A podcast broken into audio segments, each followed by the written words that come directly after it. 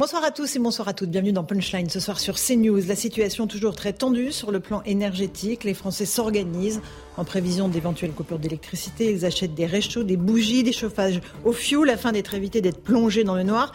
73% de nos compatriotes jugent ce risque de coupure électrique inacceptable selon un sondage CSA pour CNews. On les entendra. On entendra aussi les mises en garde des pompiers qui redoutent bien sûr des accidents et des incendies en cas d'utilisation prolongée de ces appareils de chauffage. Et puis autre situation hallucinante. Ces écoliers parisiens qui sont escortés depuis des semaines, matin et soir, par la police municipale, tant leur quartier du 18e arrondissement est dangereux en raison de la présence de toxicomanes agressifs. On aura ici même en plateau, dans quelques minutes, le témoignage de deux mamans qui disent leur colère face à cette situation inadmissible et qui nous raconteront aussi l'angoisse de leurs enfants. On va débattre de tous ces sujets d'actualité avec Eric Nolot. Bonsoir Eric, bienvenue sur le plateau. Journaliste et écrivain avec Céline Pina, essayiste. Bonsoir. Bonsoir. Et avec Nathan Dever, agrégé de philosophie. Bonsoir. Bonsoir Nathan. Ravi de vous accueillir tous les trois. Avant de passer euh, au sujet important que sont l'énergie et la sécurité, avec ces enfants qu'on raccompagne avec des policiers tous les jours. Hmm. Euh, encore une fois, on est en France en 2022, hein, tellement la rue est dangereuse. Bref. C'est bien de rappeler les coordonnées spatio-temporelles. On n'est pas à Medellin. Voilà, et on n'est pas, au Moyen Âge non plus, mais bon, tout va bien. Euh, j'aimerais parler d'un sujet qui vous tient très à cœur, Eric Nolot. Euh, on, a, on en a parlé il y a quelques instants avec Nelly Denac. Euh, cette maltraitance d'animaux, mais particulièrement sur des chevaux. Euh, avec véritablement des vidéos très difficilement soutenables et une association qui évidemment se, bat pour qu'on n'ait pas ces situations absolument insupportables. Écoutez ce reportage de Sarah Varnier et on en discutera ensuite. Des images qui font froid dans le dos. Des chevaux entassés dans des paddocks minuscules, certains se cabrant violemment et de nombreux coups de bâton. Filmés en caméra cachée, on y découvre des animaux amaigris ou blessés. Interrogé hors micro, le vice-président de la foire précise qu'un vétérinaire était bien présent ce jour-là. Il indique n'avoir jamais constaté de violence sur les animaux, mais sur les 400 chevaux, les organisateurs ne peuvent pas sécuriser toute la foire. La plupart de ces chevaux finiront à l'abattoir. Pourtant, tous n'ont pas été élevés pour leur viande. Une pratique que dénonce Brigitte Bardot. Au XXIe siècle, et on se conduit comme au Moyen Âge. Alors quand j'avais été voir Macron en juillet 2018, je lui ai parlé de l'hypophagie. D'abord il m'a regardé avec un drôle d'air, alors je lui ai expliqué que c'était le fait de manger de la viande de cheval. Et il m'a répondu, mais Brigitte, je croyais qu'on la mangeait plus depuis très longtemps en France.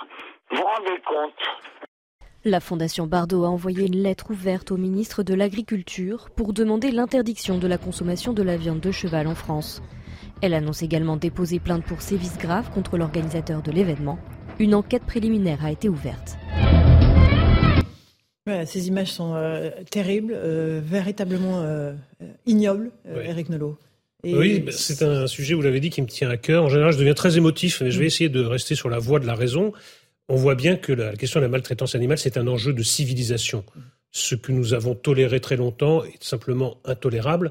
Euh, la question qui se pose, est-ce que nous allons être enfin un jour à la hauteur de cet enjeu de civilisation? On voit bien que non sur ces images.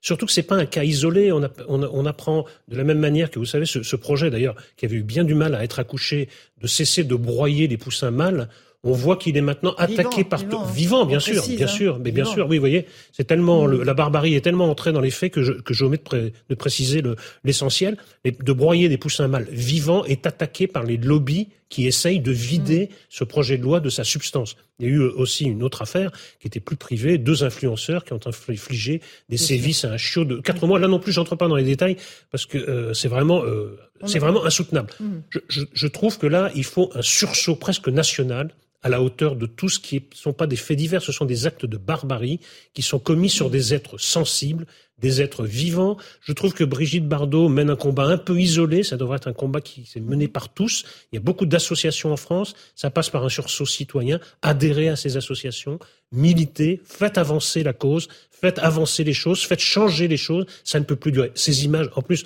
les chevaux, vraiment ce sont des animaux, franchement, tellement proche de l'homme, tellement lié à notre histoire mm. depuis des millénaires, depuis la préhistoire. Enfin, c'est vraiment insoutenable, c'est inqualifiable. Non, mais je suis révolté, indigné. Je, je, veux que cette révolte et cette indignation débouchent sur quelque chose et soient partagées, évidemment. Céline Pina, on a beaucoup parlé de la souffrance animale il y a quelques jours au moment du débat sur la corrida. Euh, c'est un peu l'arbre qui marche, qui, qui, casse la forêt. Il y a tellement de maltraitance animale aujourd'hui dans notre pays euh, pour l'agroalimentaire, hein, tout simplement, euh, que c'est ça aussi qu'il faut évoquer. Il y a une déjà dans des dans des mondes qui sont sauvages et dans lesquels on, commet des actes de barbarie, des fois sur des enfants, dans lesquels on a beaucoup de mal en fait à, à simplement se comporter entre nous en être civilisé. Vous imaginez ce que ça peut donner sur des animaux qui sont complètement dépendants de nous-mêmes et qui peuvent en plus quelque part remplir quand vous vous sentez euh, en dépossession de vous-même ou euh, d'action sur votre destin, parfois il n'y a rien de mieux qu'exercer une forme de violence sur un animal. Pour certains, c'est une façon de, récupérer mmh. une forme de virilité. C'est absolument insupportable, mais ça parle aussi d'un certain nombre de, conditions. Euh, pourquoi est-ce que tout dégénère? Quand on regarde en tout cas l'extrait, il y a trop d'animaux, les espaces sont trop petits. Mmh. Probablement que les gens qui gèrent ces espaces-là sont mmh. pas du tout habitués à gérer des chevaux et à le faire euh, et habitués à, à la relation à l'animal. Donc en fait, tout est fait pour qu'à la fin on aboutisse à une catastrophe. Et on finit par pleurer en disant c'est quand même dramatique ce qui se passe. Est-ce qu'on a changé pour autant les conditions d'accueil de ces animaux? Non. Mhm. Quand on fait des lois comme le dit Eric, elles sont vidées de leur substance. On n'a même pas On n'a toujours pas les caméras dans les abattoirs. Hein. Mais c'est prévu dans la loi. C'est même pire, c'est qu'il y a un certain nombre d'amis des animaux qui veulent bien se battre pour les animaux, mais on ne va pas discuter des abattoirs. Pourquoi? Parce que dans les abattoirs, il y a la question du halal, et la question du halal risque de vous faire accuser. Hein. Voilà, des deux, risque de vous faire accuser d'être anti-religieux. Donc on arrête de discuter à partir du moment où on arrive à la porte des abattoirs. Tout ça est d'une hypocrisie sans nom et je comprends la révolte d'Éric. Nathan Devers, qu'est-ce que ça dit de notre société? Oui, ce qu'il y a de terrible dans ces images, c'est qu'on voit bien que la violence sur les animaux ne repose pas seulement sur la cruauté individuelle de tel ou tel qui les frapperait euh, avec barbarie, mais repose sur une structure ou un système, on pourrait parler de violence systématique, industrialisée, et on pourrait presque dire rationalisé. C'est-à-dire qu'il y a quelque chose d'éminemment rationnel dans la manière dont cette violence est installée de manière chronique, comme vous le disiez, depuis en quelque sorte la naissance de la civilisation. Et il me semble que par-delà le militantisme qui est nécessaire et les mesures, les caméras, etc., il faudrait poser la question de la supériorité, en quelque sorte ontologique, de l'humain sur l'animal. Reposer cette question. Ce qui signifie pas que on peut tous les mettre sur le même plan et dire que l'humain est un animal et que l'animal est un humain. C'est, il faut penser une différence, un propre de l'homme et un propre de l'animal. Mais repenser le lien de supériorité ontologique avec une difficulté naturellement, c'est que les animaux n'ont pas de voix ne peuvent pas s'exprimer. Ça veut dire que même pour défendre les animaux, ça reste l'humain qui parle en leur nom et qui parle à leur place. Donc il y a toujours une forme de manière de s'arroger la parole animale, qui est, si vous voulez, la difficulté de cette, de cette cause. Mais euh, Eric Nolot. Les vacances de Noël approchent. Mhm. Euh, abandonner un animal est un acte ignoble. Ça se fait beaucoup pendant les, les, vacances. Et ensuite, si vous offrez un animal après l'avoir adopté, il faut être sûr que vous puissiez en prendre soin ou que la personne euh, à laquelle vous l'offrez puisse en prendre soin. On n'offre pas ça comme un jouet. Alors vous dites après l'avoir adopté, c'est-à-dire qu'il ne faut pas en acheter dans les, euh, dans les euh, ni les animaleries ni dans les élevages? Non. Bah, je suis pour, je suis pour le, je suis pour l'adoption. Euh, je suis pour. Euh, Quand on veut un bébé chien, c'est, euh, c'est pas immoral d'aller l'acheter dans un. Non, je, je, moi dans je. un élevage où il est bien je, traité. je dis pas que c'est immoral. J'indique juste une priorité, une volonté mm. prioritaire de ma part plutôt que d'aller chercher. Vous savez que ils sont quand même pas logés pour l'éternité dans ces ces refuges et que. C'est-à-dire qu'après un moment ils sont euthanasiés. Ils sont euthanasiés, donc mmh. euh, vous sauvez la vie d'un animal, mais il faut être sûr que vous lui sauviez la vie, pas pour euh, le mettre dans une situation euh, impossible où vous allez l'abandonner la, la, saison d'après. Mais surtout, il y a énormément d'abandon au moment des fêtes, au moment des vacances. Voilà. Rappelez que c'est un acte ignoble. On n'abandonne pas un animal. Il me semble qu'on a atteint cet été des records historiques. Exactement. d'animaux la crise euh, économique à bon dos, hein, évidemment. Il faut savoir que quand on prend un animal, c'est pour la vie. c'est injustifiable. C'est injustifiable. Bien sûr. Non, mais la difficulté économique du pays ne justifie en aucun cas le fait qu'on abandonne non, son, mais vous savez, son animal. Les salauds trouvent toujours des excuses. Hein.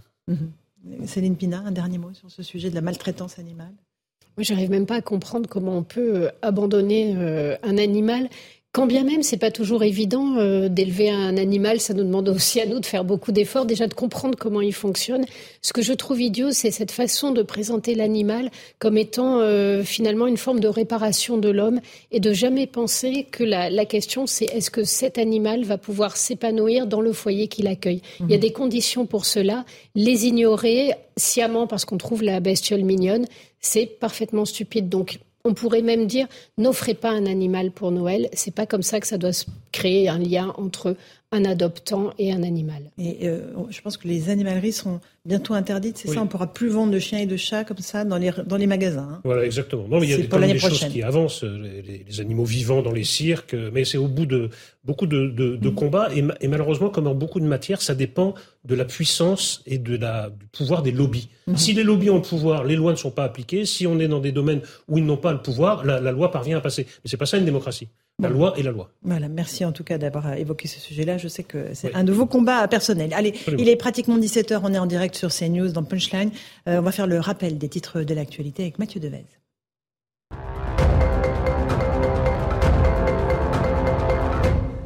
Les préservatifs seront gratuits pour les 18-25 ans en pharmacie dès le 1er janvier, une annonce d'Emmanuel Macron lors d'un déplacement dans la Vienne. Le chef de l'État participe à un conseil national de la refondation consacré à la santé des jeunes. C'est une petite révolution de prévention, annonce le président. Fin du procès du crash du vol Rio-Paris après huit semaines de débat devant le tribunal correctionnel de Paris. Le parquet a requis hier la relaxe d'Airbus et d'Air France, deux entreprises jugées pour homicide involontaire. Le 1er juin 2009, le crash avait coûté la vie à 228 personnes. Le jugement sera rendu le 17 avril. Elisabeth Borne a reçu ce matin plusieurs leaders syndicaux, à commencer par les patrons de la CGT Philippe Martinez et de la CFDT Laurent Berger. Les deux hommes promettent une mobilisation sociale en cas de report de l'âge de départ à la retraite. Philippe Martinez déplore l'obstination du gouvernement à dire qu'il faut travailler jusqu'à 65 ans. La réforme devrait être présentée dans une semaine. Enfin, Vladimir Poutine affirme que la Russie va continuer ses frappes contre les infrastructures énergétiques ukrainiennes. En pleine température hivernale, les précédentes salves ont provoqué d'importantes coupures d'électricité et d'eau. Le président russe présente ces bombardements comme une réplique à l'explosion ayant endommagé le pont de Crimée. Merci beaucoup Mathieu Devaz. Il est 17h, on est en direct en Punchline sur CNews. On va parler d'un sujet qui nous interpelle tous moi en tant que mère de famille, euh, vous tous, j'imagine aussi euh, qui nous écoutez et nous regardez, ce sont des enfants qui tous les soirs sont accompagnés par la police municipale sur le chemin de l'école le matin, euh, pareil, tout simplement parce que le quartier dans lequel ils vivent est trop dangereux. On a deux mamans sur le plateau, deux mamans de ces enfants qui sont accompagnés à Paris. Karine Macan, bonsoir. Vous êtes parent d'élèves de cette école Charles Hermite à Paris. Et Priscilla Del, bonsoir. Vous êtes aussi maman d'élèves de cette école Charles Hermite à Paris. Quel âge ont vos enfants d'abord, tout simplement? Alors moi j'ai des jumeaux de 4 ans et un grand de 6 ans. D'accord. Et vous, Karine? Moi j'ai un petit garçon de 8 ans et une petite fille de 5 ans. Alors on va voir quel est leur quotidien. Euh, on va rejoindre tout de suite notre envoyé spécial euh, sur place, Jeanne Cancard, avec Fabrice Elsner. Vous êtes précisément, euh, Jeanne, dans ce quartier, dans le 18e arrondissement de Paris. Vous avez assisté à la sortie des classes il y a quelques instants et vous avez vu les petits qui étaient raccompagnés par la police municipale. Racontez-nous. Oui, Laurence, à l'instant, la sonnerie a sonné à 16h30 précise. Et là, quatre policiers municipaux attendaient eh bien, ces enfants, des enfants en bas âge, il faut le dire, sont des enfants qui ont entre 3 et 10 ans. Ils les attendaient à la sortie des cours pour les ramener eh bien chez eux ici, dans cette cité qui se situe donc à quelques centaines de mètres seulement de l'école. Mais voilà, pour entrer de l'école, il faut qu'ils empruntent ce chemin, ce chemin qui est en ce moment au cœur de toutes les attentions, un chemin dans lequel, dans lequel eh bien, se focalise une présence importante en ce moment de toxicomaques, de consommateurs de crack, mais aussi de dealers. C'est ce qu'on a vu aujourd'hui. Alors là, à cette heure-ci, à la sortie des cours à 16h30, quand les policiers ont raccompagné environ une vingtaine d'enfants ainsi que leurs parents, eh bien, il n'y avait quasiment pas de toxicomanes qui étaient présents ici. Alors les parents nous disent, c'est exceptionnel. Est-ce que c'est la présence des médias? Est-ce que c'est une présence policière qui était accrue? Il faut le dire aujourd'hui, puisqu'on le rappelle, il y a le directeur territorial de la sécurité de proximité de Paris qui s'est rendu ici, dans ce chemin, pour faire un point presse, un point sur la situation. Certains parents d'élèves, dont les mamans qui sont présentes en ce moment sur votre plateau, l'ont interpellé justement à ce sujet, puisque on a l'impression parfois que c'est la mairie et la euh, préfecture de police de Paris qui se renvoient la balle et que entre eux finalement il y a des enfants, des jeunes enfants et des parents d'élèves qui se trouvent aujourd'hui démunis, qui nous disent qu'ils se sentent plus en sécurité aujourd'hui avec ces policiers municipaux, mais pour eux, eh bien, ce n'est pas une solution durable sur le long terme. Merci beaucoup pour ces explications très claires, Jeanne Cancar et Fabrice Elter. Merci beaucoup. Euh, je vous ai vu pendant le reportage dire oui, là, il n'y avait pas de toxicomane aujourd'hui, mais d'habitude, il y en a beaucoup plus, Priscilla, c'est ça? C'est tout à fait ça. En fait, ce qu'il faut savoir, c'est que notre quartier, en fait, c'est une enclave. Mhm. Donc, il y a des enfants, il y a un immeuble qui est de l'autre côté du périphérique, mais qui est affilié à notre école. Donc, en fait, les parents n'ont pas d'autre choix que de prendre cette impasse et sur cette impasse qui est inaccessible à la police par des véhicules, en fait, ils savent qu'ils sont tranquilles, donc ils se regroupent à 30, 40, 50, ça dépend des fois. Mmh. Mais les parents, en fait, sont obligés de passer devant eux pour pouvoir se rendre à l'école.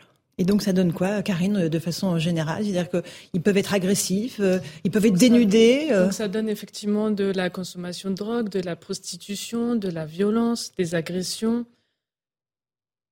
Donc vos enfants assistent à tout ça. Vous voulez me dire que les petits bouts que vous amenez à l'école, ils peuvent voir un acte sexuel à 1 mètre 2 Oui, totalement, totalement. Des enfants de 3 à 6 ans, des enfants de 6 à 11 ans, des plus grands, des, des plus petits à la Des plus petits, des mamans, des papas. Et comment vous faites? Qu'est-ce que vous faites, vous, en tant que maman, quand ça, se produit devant les yeux des enfants? Bah là, c'est là, En fait, c'est ça qui est compliqué. C'est qu'après, une fois que ça s'est produit, en tant que maman, trouver les mots pour des enfants, pour leur expliquer ce qu'ils voient, c'est c'est pas possible en fait. On mhm. est euh, après on a de la chance d'avoir une équipe pédagogique avec les enseignants qui sont au top. Et quand on a des soucis justement eux ils sont là pour un peu prendre le relais et leur expliquer. Parce que moi personnellement expliquer ça à mon enfant bah j'avais pas les mots.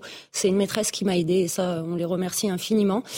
Et bah c'est compliqué en fait. C'est très compliqué en tant que parent. Mais bien entendu leur expliquer ce que c'est la toxicomanie ce que c'est la prostitution. Vous y arrivez vous euh, euh, ou pas du tout Karine? C'est très compliqué. Alors moi, j'ai des enfants qui posent pas spécialement de questions. Bah après, ils ont quand même un esprit mature, donc ils comprennent que bah, la police, elle est là pour protéger, donc euh, pour mettre en sécurité. Donc euh, mmh. nous ne faisons pas partie du dispositif parce que moi, je suis euh, riveraine du quartier Chalermite, mmh. donc je n'ai pas, bien sûr, je n'ai pas ce dispositif. Et Priscilla, est-ce que les enfants sont rassurés par la présence de la police ou pas? Alors, c'est pas que les enfants qui sont rassurés, c'est les parents. Les parents aussi sont rassurés. Euh, alors effectivement, hein, ça peut choquer de l'extérieur que ce soit des policiers municipaux qui nous accompagnent et qui nous raccompagnent. Mais en même temps, de l'intérieur, on préfère ça à rien. Donc on va être très honnête, Monsieur Legendre avait fait ce dispositif seulement pour deux semaines.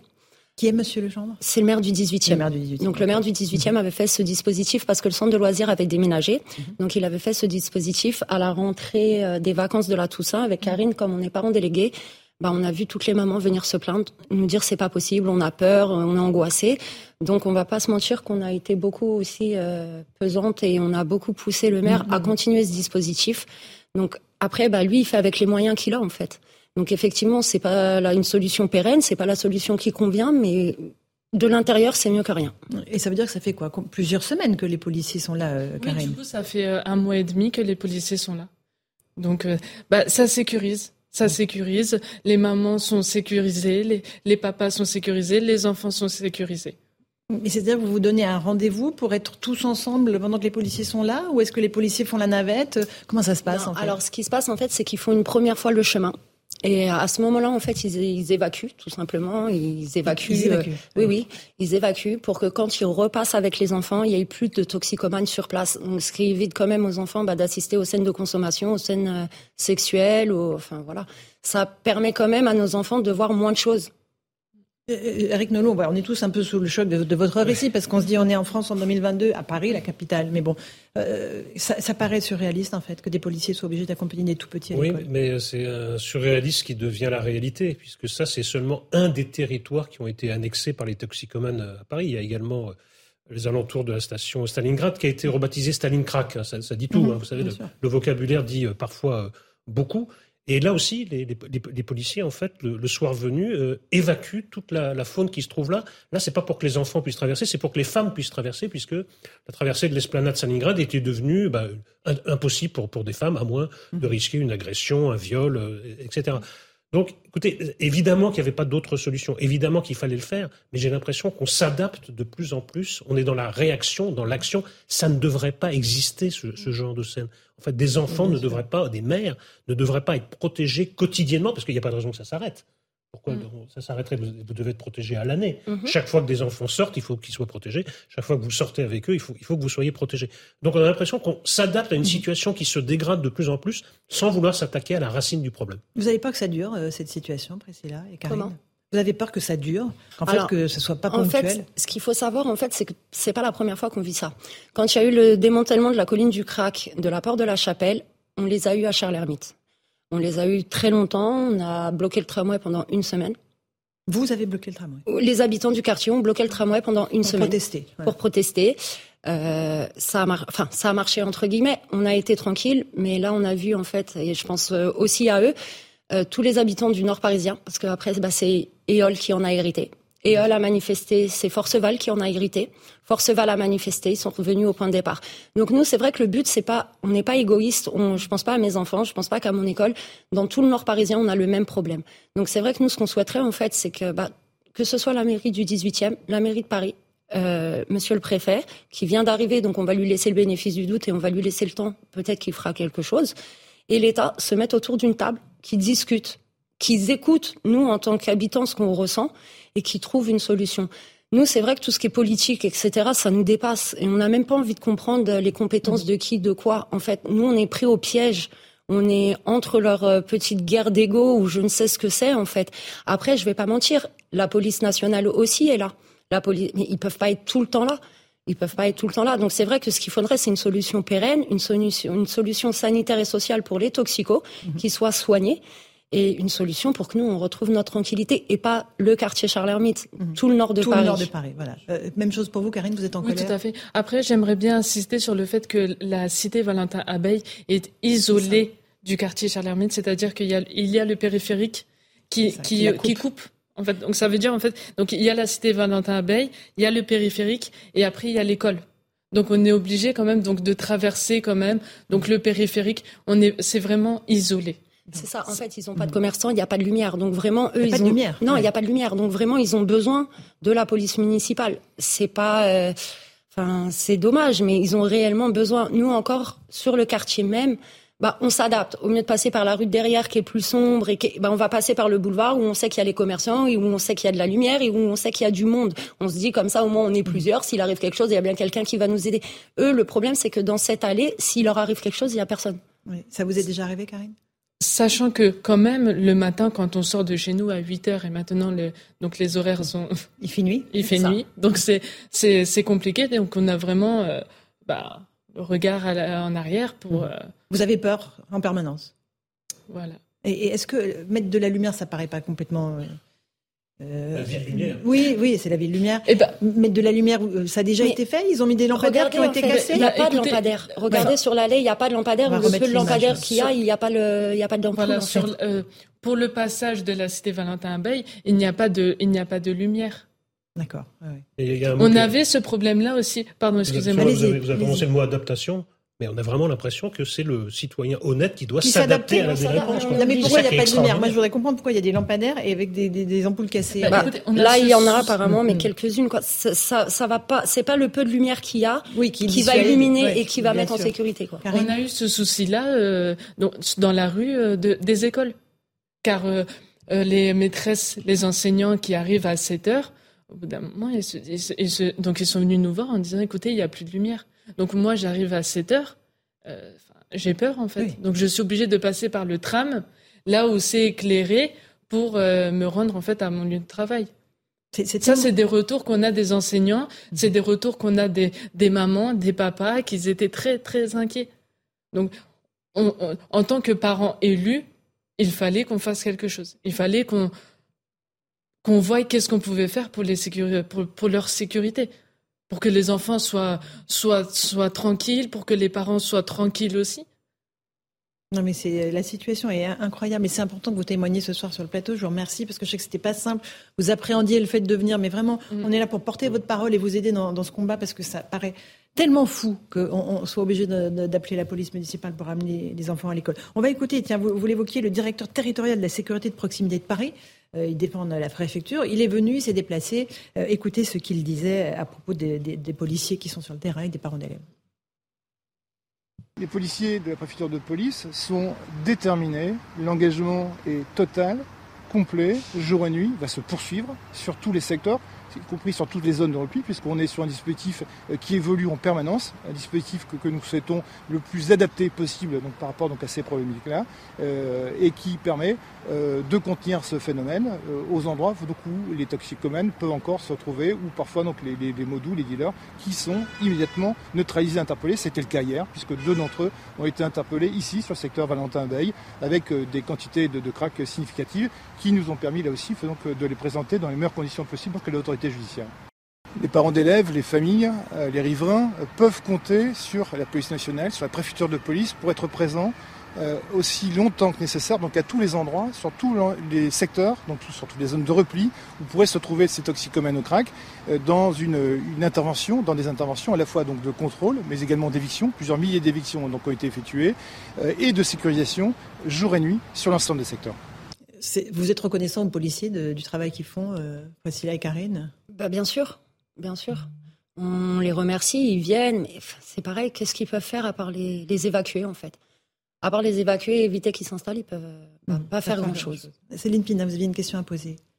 Oui, non, j'étais, euh, j'étais vraiment très choquée par ce que vous viviez, parce que en tant que mère de famille, moi j'ai amené régulièrement mes enfants à l'école et je m'imaginais devoir être escorté par des policiers. Je trouve ça tout à fait légitime. Mais, euh, mais voilà, j'imagine aussi euh, ce qu'on transmet à ces enfants euh, dans l'idée que l'extérieur est une jungle. où finalement, le seul endroit où on est à peu près protégé, c'est à l'intérieur de ces appartes. Et encore faut-il qu'on soit dans des endroits relativement tranquilles. Mais le fait que l'extérieur soit une jungle, et ça me rappelait euh, ce Moyen Âge où finalement euh, on pouvait, euh, la France était un territoire qui existait, mais dont on ne pouvait assurer la sécurité, notamment entre deux villes. tout ce qui était dès qu'il fallait se déplacer, dès qu'il fallait aller sur les routes, dès qu'il fallait aller sur les chemins, on prenait un risque et de ce risque, personne n'était là pour vous protéger. J'ai quand même vraiment l'impression qu'on vous a renvoyé euh, des centaines d'années en arrière euh, avec cette, cette logique d'escorte qui est légitime encore une fois, mais qui doit être assez insupportable pour vous parce qu'il y a aussi des moments où vous allez dehors et où vous n'allez pas à l'école et où je pense que les, les consommateurs sont là quand même. La police, ils évacuent, ils laissent les enfants passer, ils retournent au point de départ, en fait. Donc, en fait, c'est juste le temps qu'on fasse le, trajet de l'école tranquille. Et après, ils reviennent directement. Ils reviennent. Ils reviennent. Les portes ouvrent, les portes des écoles ouvrent à 8h30. Donc effectivement, à 9h30, bah, ils sont revenus. Donc euh, ils sont là, ils sont auprès de l'école, ils sont dans le square qui est à côté de l'école. Et c'est la police, c'est uniquement le matin et le soir. C'est-à-dire s'ils rentrent à l'heure du déjeuner, il n'y a personne pour les. Voilà. On n'a personne pour, euh, pour le midi. Nathan Dever, euh, ça vous fait réagir, j'imagine, cette situation? Oui, bah, naturellement, je suis également très, très choqué.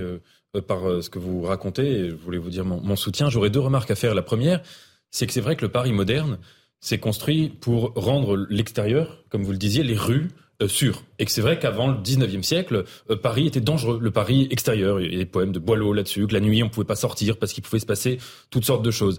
Notamment la question de l'éclairage public. 19e siècle, hein, c'est récent. L'invention, la banalisation mmh, de l'éclairage public moderne dans la ville de Paris qui a servi de modèle à, toutes les métropoles mondiales.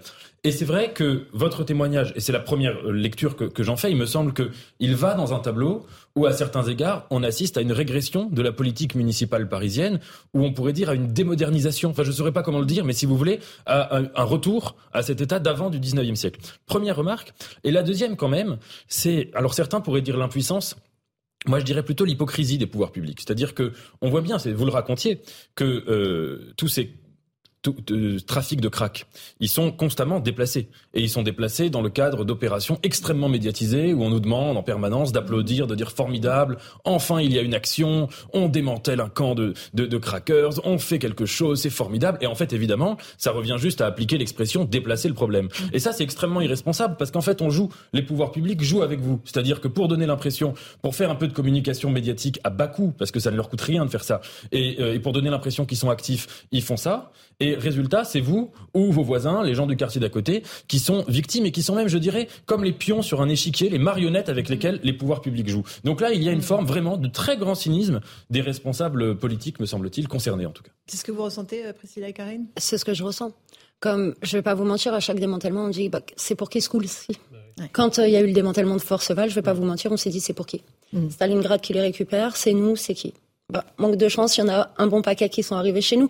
Mais comme je vous disais tout à l'heure, je suis absolument pas égoïste et je pense à tout le monde et à tous les enfants. Parce que moi, en fait, ce qui me blesse, ce qui me blesse le plus dans tout ça, c'est nos enfants. On leur enlève leur innocence. Ils connaissent des choses qu'ils n'ont pas à connaître. Mhm. C'est-à-dire qu'ils savent. Voilà. On leur enlève la liberté. Mhm. Euh, il y, a des enfants sûrement qui couraient le long de cette petite euh, allée. petite allée et maintenant qui ne peuvent plus courir.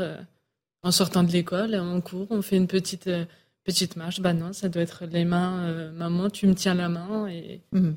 et c'est pareil quand ils veulent jouer euh, au square, j'imagine, ah, ou dans les, rues. non, non, mais on va plus au square. Ah oui, c'est fini. Pourtant, la mairie a rénové il y a pas très longtemps ce square. Mhm. On n'en a pas profité longtemps parce que bah, ils sont revenus, ils sont dedans. Donc à 8 heures, en fait, ils attendent l'ouverture. Pour pouvoir aller pour pouvoir aller tranquillement. non, c'est pas de non, c'est des fumeurs de crack.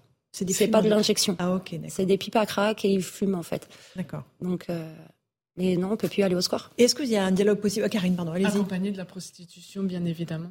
Donc dans un square pour enfants, de la prostitution, bah non. Et de la violence. Et, de la violence, des agressions.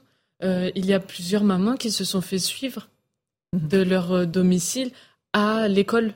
Mais même entre eux entre eux, ils arrivent à se battre et c'est des fois très Évidemment, violent. avec des cris et des scènes euh, terribles. Est-ce que vous arrivez à, communiquer avec eux? Vous leur dites, laissez-nous, partez, allez ailleurs? C'est impossible, le dialogue est impossible avec eux? Comment dire? C'est compliqué. Alors, ils sont dans un autre monde quand ils sont euh, sous l'emprise du crack? Mais ils sont complètement euh, déconnectés du monde entier, je pense. Mm. Je pense qu'ils ne savent même plus ce qu'ils font. Et on peut les voir traverser avec le pantalon en bas des jambes. Des fois, ils font leurs besoins devant nous. Ils font bah, des masturbations, etc., euh, pas loin de l'école. Donc, est-ce qu'ils se rendent compte, est-ce qu'ils se rendent pas compte? Je pense pas qu'ils se rendent compte. Mhm. Euh, le souci, c'est que bah, nous, nos enfants, par contre, oui, eux, ils se rendent compte. Donc, après, il y a certaines. On leur dit avance, ils comprennent, ils avancent. Il y en a certains, ils vont faire de la mendicité. On leur dit non, ils vont pas insister.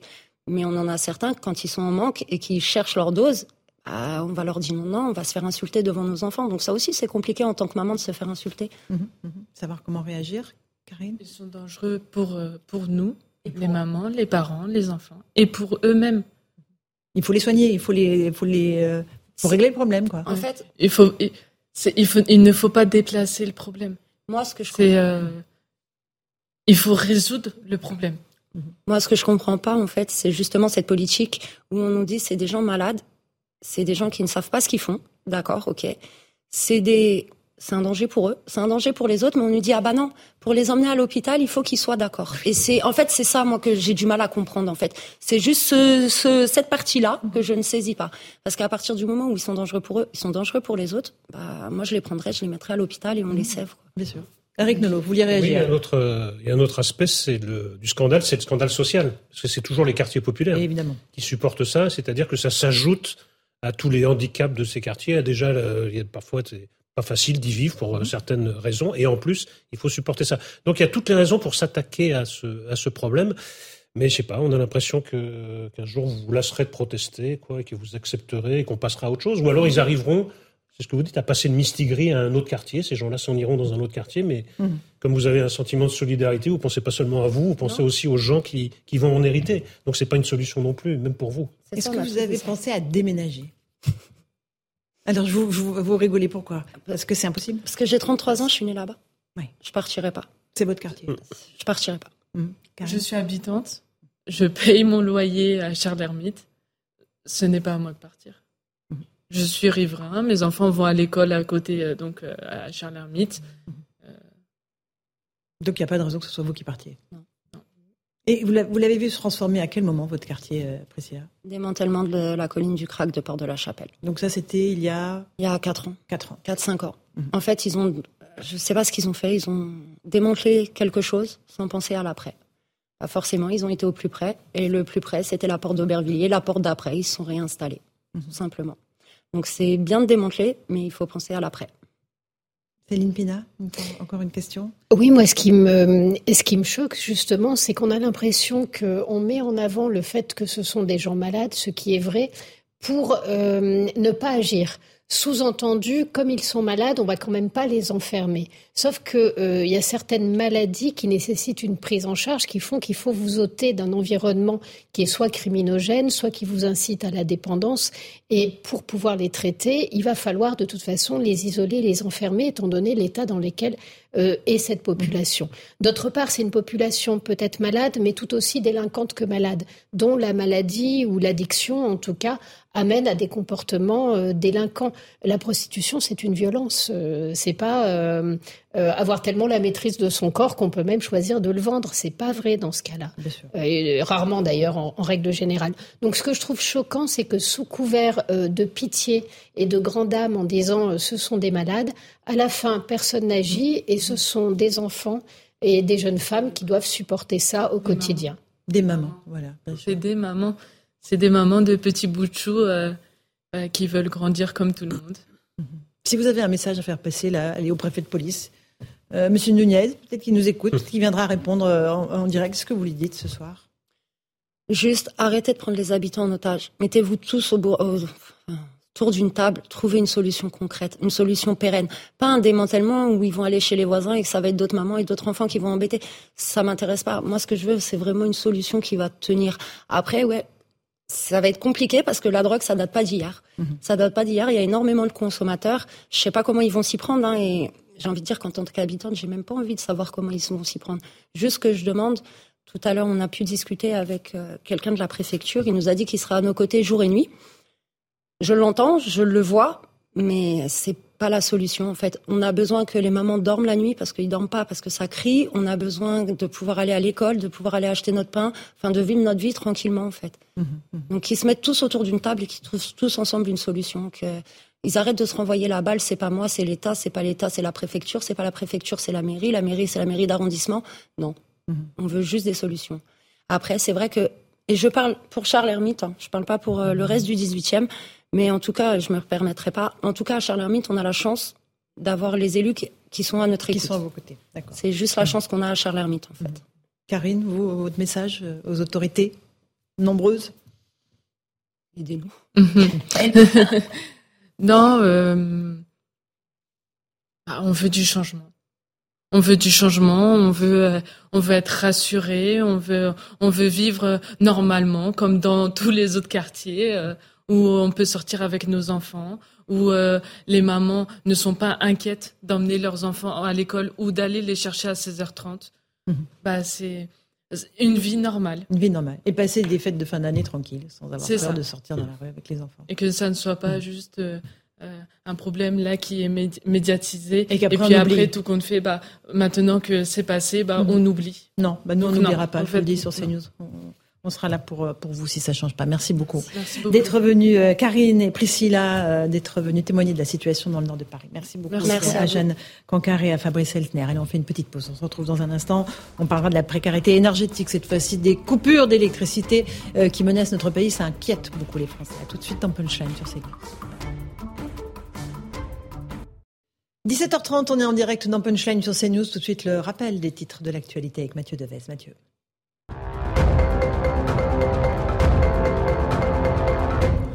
Elisabeth Borne déclenche pour la huitième fois l'article 49.3 de la Constitution. La Première ministre souhaite ainsi faire adopter sans vote la partie recette du projet de budget de l'État pour l'année prochaine. De leur côté, les députés LFI vont déposer une nouvelle motion de censure. La France condamne l'exécution d'un homme impliqué dans les manifestations en Iran. C'est une première depuis le début des mobilisations il y a trois mois. L'homme est accusé d'avoir blessé un paramilitaire après avoir bloqué la circulation sur une avenue de Téhéran. Selon le ministère des Affaires étrangères, cette exécution vient s'ajouter à d'autres violations graves et inacceptables en Iran. Enfin, un échange de prisonniers entre la Russie et les États-Unis. Moscou a libéré la basketteuse américaine Britney Griner. Emprisonnée pour trafic de drogue, elle avait été arrêtée en février dernier dans un aéroport de Moscou avec une vapoteuse et du liquide contenant du cannabis. De leur côté, les États-Unis ont libéré un trafiquant d'armes russe. Il était détenu dans le pays depuis plus de dix ans. Voilà pour le rappel des titres de l'actualité. On est toujours avec Eric Nolot en plateau. On accueille Nicolas Meillon. Bonsoir, ingénieur, expert en énergie. On suit avec beaucoup d'attention vos tweets euh, parce que sur le, dossier de l'énergie, euh, honnêtement, il n'y a rien à redire. Jean-Sébastien Ferjou est là du site Atlantico. Bonsoir Jean-Sébastien. on entend toujours un peu Mathieu Devez. on a Céline Pina, essayiste, et Nathan Dever qui est philosophe. Agrégé de philosophie, hein, c'est bien? On s'autoproclame pas philosophe. Bon d'accord, alors agrégé de philosophie. D'accord. Mais là c'est Laurence. oui, c'est ça. Mais du coup je peux pas dire Bon, allez, on va parler du sujet qui fâche. Hein, vous le disiez Nicolas Mélan, c'est les coupures de courant. Voilà, 73% des Français trouvent ce risque inacceptable. Et évidemment, euh, on les comprend. On va voir ce sondage CSA pour CNews, euh, avec euh, ces gens qui disent Mais attendez, mais qu'est-ce qui se passe? On, se prépare à des coupures d'électricité. On verra qu'RTE dit non, pas du tout, tout va très bien, le gouvernement dit très très bien, bah, pas de panique. le résultat, c'est qu'il y a une ruée dans, vous n'allez pas me croire, les magasins de camping.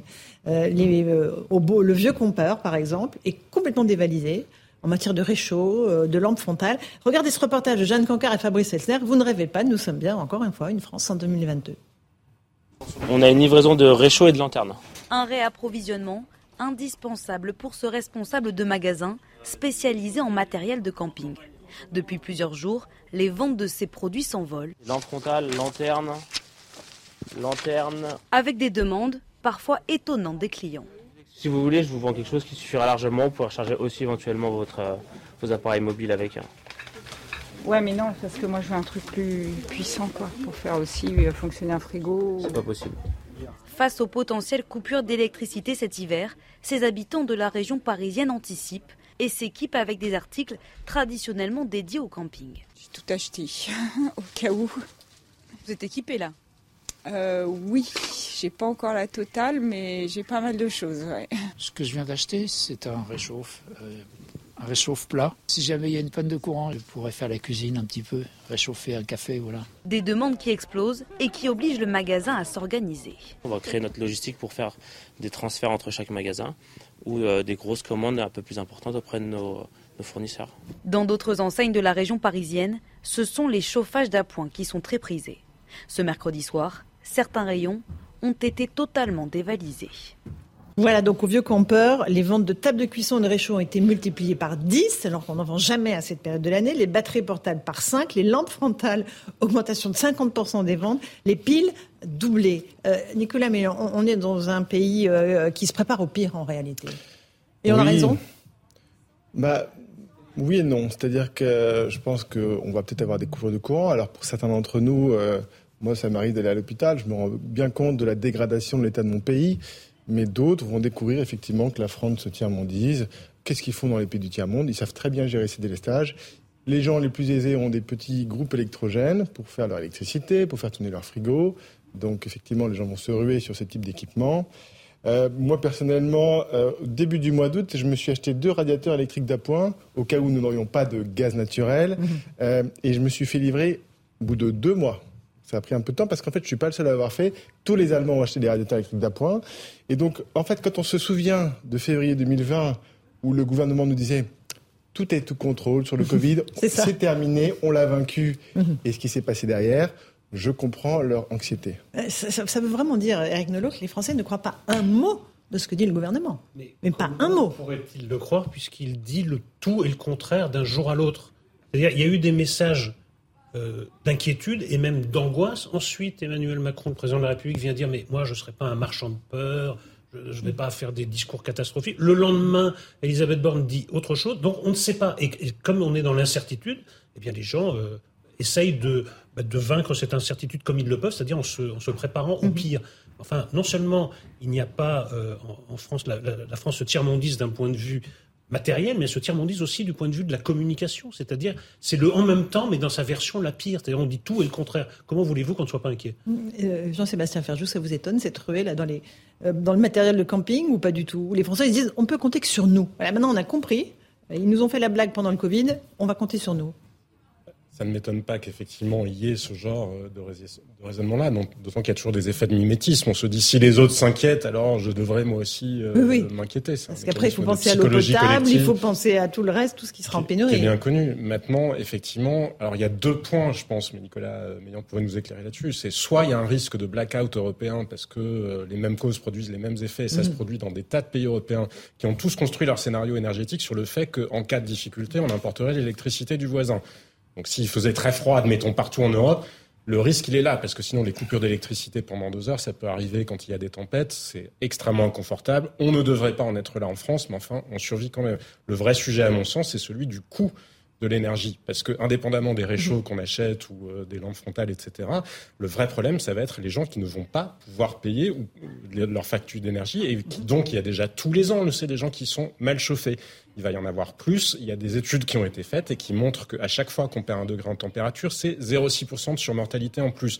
Mais c'est valable aussi dans les intérieurs. Les recommandations. Attendez, vous dites 1 degré, c'est 0,6% de mortalité en plus. Oui, parce que, mais parce que, pas parce qu'on meurt congelé dans les rues. Non, non, mais, parce, que, quand vous avez des problèmes cardiaques, de tension, etc.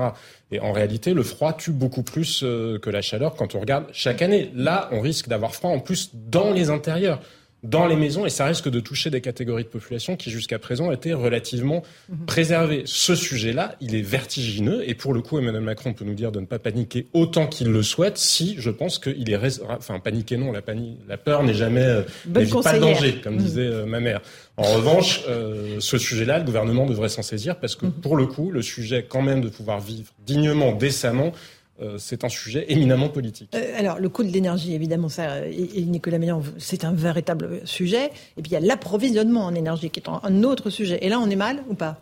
Bah, Pour l'instant, euh, en ce qui concerne le gaz naturel, pour cet hiver, ça vient se passer. On a fait le plein, ça mhm. nous a coûté très très cher. On l'a payé 5 fois, 10 fois. On l'a acheté aux Chinois qui nous ont vendu 45 bateaux, dont certains de gaz russe.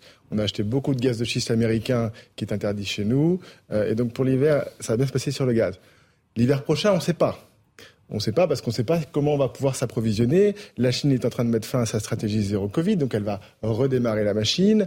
Euh, des États-Unis, va-t-on pouvoir en importer ou pas? On en a beaucoup acheté au Japon, au Corée du Sud. Rien n'est moins sûr. Donc pour l'hiver prochain, euh, je ne mettrai pas ma langue à couper. Ma, ma main à couper. Sur l'électricité. Sur l'électricité. Alors que nous a dit RTE RTE nous a dit hier, euh, il n'y aura pas de coupure d'ici la fin de l'année. Mhm. Bon, c'est ce qu'avait dit Emmanuel Macron en juin dernier, mais je pense que RTE est mieux placé pour, euh, pour le dire. Donc vous avez plutôt tendance à croire. Alors pour la fin de l'année, on va avoir un jour crucial qui est lundi prochain, lundi 12 décembre, on va monter à 80 gigawatts de demande. Et nous, notre capacité en France, c'est 73 maximum. Donc on va compter sur les voisins. Donc si les voisins peuvent nous donner 7 gigawatts, ça va bien se passer. Sinon Sinon, il va falloir faire des délestages. Vraisemblablement, pour les délestages, il va falloir monter à 90 gigawatts, 10 gigawatts de plus. Il faut savoir qu'aujourd'hui, en ce moment, la France importe 15 réacteurs nucléaires. D'accord? Presque 15 gigawatts. Elle ne l'a jamais fait. C'est un plus haut historique. Donc il reste un petit peu de marge de manœuvre sur les barrages, un petit peu sur le gaz naturel. Euh, et la nuit, la nuit, on achète, euh, on achète, on roule au charbon. Au maximum, on achète beaucoup, beaucoup de charbon, de ligny, de gaz des Allemands, parce que ça coûte moins cher que notre cachet du gaz. Euh, mais le problème, c'est en janvier, si vous avez moins 5 à moins 10 sur toute l'Europe, Là, ça va se compliquer. En, termes de température. Pourquoi Comment on peut prévoir le pic de lundi Comment on peut le prévoir C'est un pic de température. On connaît les températures qu'il va faire. Chauffage. On sait que le week-end, toutes les, les, industries sont plutôt fermées le week-end. Donc le samedi, dimanche, ça se passe bien. Par contre, quand ça redémarre le lundi matin, euh, ça peut poser un problème. Donc rendez-vous lundi, oui. Mais c'est vrai que si on fait tous un effort et qu'on va pas se sécher les cheveux euh, euh, à 21h, mais plutôt à 22h, qu'on décale le repas de 19h à 22h30, on les machines. non mais vous rigolez là Non, je rigole. Vous me faites peur là. Non, le vrai, le vrai problème, moi, je voudrais parler d'un vrai, parce que ça, c'est vrai que bon, oui. c'est sûr. Je regarde le truc EcoWatt, hein, si on a un délestage, c'est un peu vexant, mais honnêtement, pendant deux heures, ça va pas être un problème. Euh, si, pour les personnes sous respirateur, oui. Et encore, parce que vous savez, avec une, avec une, bouteille qui a une autonomie de deux heures, a priori, vous passez les deux heures. Mais ça, on l'a pas dit, il suffit de leur donner une bouteille et ça se passe très bien. Non, pas pour tous. J'en ai eu une Manica Renex que j'ai eu cette semaine euh, qui, doit être branchée sur le secteur. Le vrai problème dont on ne parle plus, et ça, c'est très angoissant. Euh, moi, je parlais à des entreprises, des industriels aujourd'hui. Mhm. C'est que les industriels, déjà, on, est en train de. C'est un véritable génocide ce qui se passe sur nos petites et moyennes entreprises ah, industrielles, avec le prix du gaz, avec le prix de l'électricité. Déjà, elles ont beaucoup de mal, elles ont renié toute leur marge avec le coût de l'énergie. Mais en plus, si demain on leur met des coupures de courant, un outil industriel, vous pouvez pas couper le courant, ça casse la machine. Mhm. C'est aussi simple que ça. Et donc aujourd'hui, les gens ils ne sont pas prioritaires. Euh, on est sur un véritable désastre. On n'en entend plus parler. Emmanuel Macron nous a dit en septembre, on va décorréler le prix de l'électricité de celui, du mhm. gaz. Mais on en est où? Ça n'a pas avancé d'un iota. On sortirait du traité de la charte européenne de l'énergie, ce que nous n'avons pas fait. Ça, on n'a pas fait. Donc on continue à payer notre euh, bah, Là, le gaz, il est à 150 euros. Là, on est à 10 fois plus cher sur le gaz, 10 mhm. fois plus cher, donc 1000%. Ça parle un peu plus parfois, 1000%. Et sur l'électricité, on est à 500 euros du mégawattheure. On est toujours 10 fois plus cher. Donc les particuliers, certaines entreprises, elles sont protégées. Mhm. Mais les industriels, c'est vraiment une catastrophe vers laquelle on s'oriente et personne ne bouge. Personne ne dit rien. alimentaire. Mm. Euh, certaines marques l'ont annoncé. William, William Sorin, 80%, 80 de, sa production, au chômage partiel. Donc c'est quoi? On va les payer avec de l'argent magique? Combien de temps l'argent magique ah bah, Honnêtement. Ah non mais surtout ça va avoir des conséquences derrière en cascade sur les prix de l'agroalimentaire, voire sur euh, un certain nombre de pénuries, parce que nous sommes aussi dans un pays, vous l'avez vu, le syndicat du riz par exemple a dit que nous n'aurions plus de riz à partir de, du printemps prochain. Donc c'est un peu tout en même temps qui est en train de s'effondrer. Euh, Eric Nolot, pareil, on a l'impression d'être dans la quatrième dimension, je suis d'accord. Non, mais d'un cauchemar au ralenti, en fait. mais je reviens sur quelque chose que vous avez dit. Est-ce que la modération de la consommation par les particuliers peut avoir un, effet Parce qu'on a ah l'impression que c'est 99% le secteur industriel et marchand, puis 1% mhm. les, les sèches-cheveux et, les, bah, réchauds. À date, euh, il y a eu une baisse de la consommation. Euh, le gouvernement, en responsabilité, s'en est félicité. Manque de peau, c'est les industriels confirmés. Donc euh, ah c'est de la sobriété forcée, c'est des usines qui ferment. Moi, je m'en féliciterai pas personnellement. Hmm. Euh, oui, ça peut avoir un impact, bien évidemment. Si les gens ont tous le signal éco-watt rouge et qu'au lieu de lancer leur machine à laver à 19h, ils attendent 21h, euh, bah, ce sera mieux. Mais voilà, c'est chacun qui doit faire son geste. Ça pèse quoi la consommation individuelle? C'est 30-35%, c'est ça par rapport ah, à l'ensemble Avec le chauffage, ça peut être euh, non, ça peut être vraiment significatif. On peut monter, euh, on peut monter à plus que ça. Mmh. Oui, dès qu'il fait froid, fait froid, c'est important. Mais quelque part, vous savez ce que je, ce que je voulais dire au fond de moi, J'espère presque qu'il y ait des délestages. Ah oui, voire un blackout. Parce qu'en fait, ça fait 25 ans qu'on a des politiques qui sont amateurs sur le sujet de l'énergie. Ils ont besoin d'un carton jaune, ils ont besoin d'un carton rouge en France et en Europe. sinon, on ne pourra pas commencer. Où la responsabilité politique existe, parce que malheureusement, je crois qu'on aura on a... des blackouts, mais pas la Vous souhaitez donc ce blackout grave pour que tout le monde prenne bien conscience de la réalité? Parce que qu'est-ce qu'on fait aujourd'hui? Et je vais vous faire une comparaison avec il y a 50 ans. Il y a 50 ans, on avait un problème de choc pétrolier. Qu'est-ce qui se passe? Monsieur Mesmer, Pierre Mesmer, mm. vient à la télévision et il nous annonce je vais construire 10 réacteurs nucléaires en 5 ans. Là, 50 ans plus tard, on a un problème de délestage. C'est-à-dire que le matin à 8 h du matin et le soir à 19 h, on a peur de ne pas pouvoir couvrir la pointe. Qu'est-ce qu'on nous annonce? On va faire un grand plan d'énergie renouvelable. On va multiplier par 10 ou par 100 les énergies renouvelables. On multiplie par 100 les énergies renouvelables, ça n'aura aucun impact sur ce problème. Aucun. Pourquoi? Parce qu'il n'y a pas de soleil le matin et, quand il fait froid, il n'y a pas de vent. Et quand il fait froid, Donc, euh, il faut juste que nos députés se rendent compte que pour faire tourner l'éolienne, il faut du vent. Mm. Pour les panneaux solaires, il faut du soleil. Et comme ça, on commence à avancer dans la bonne direction.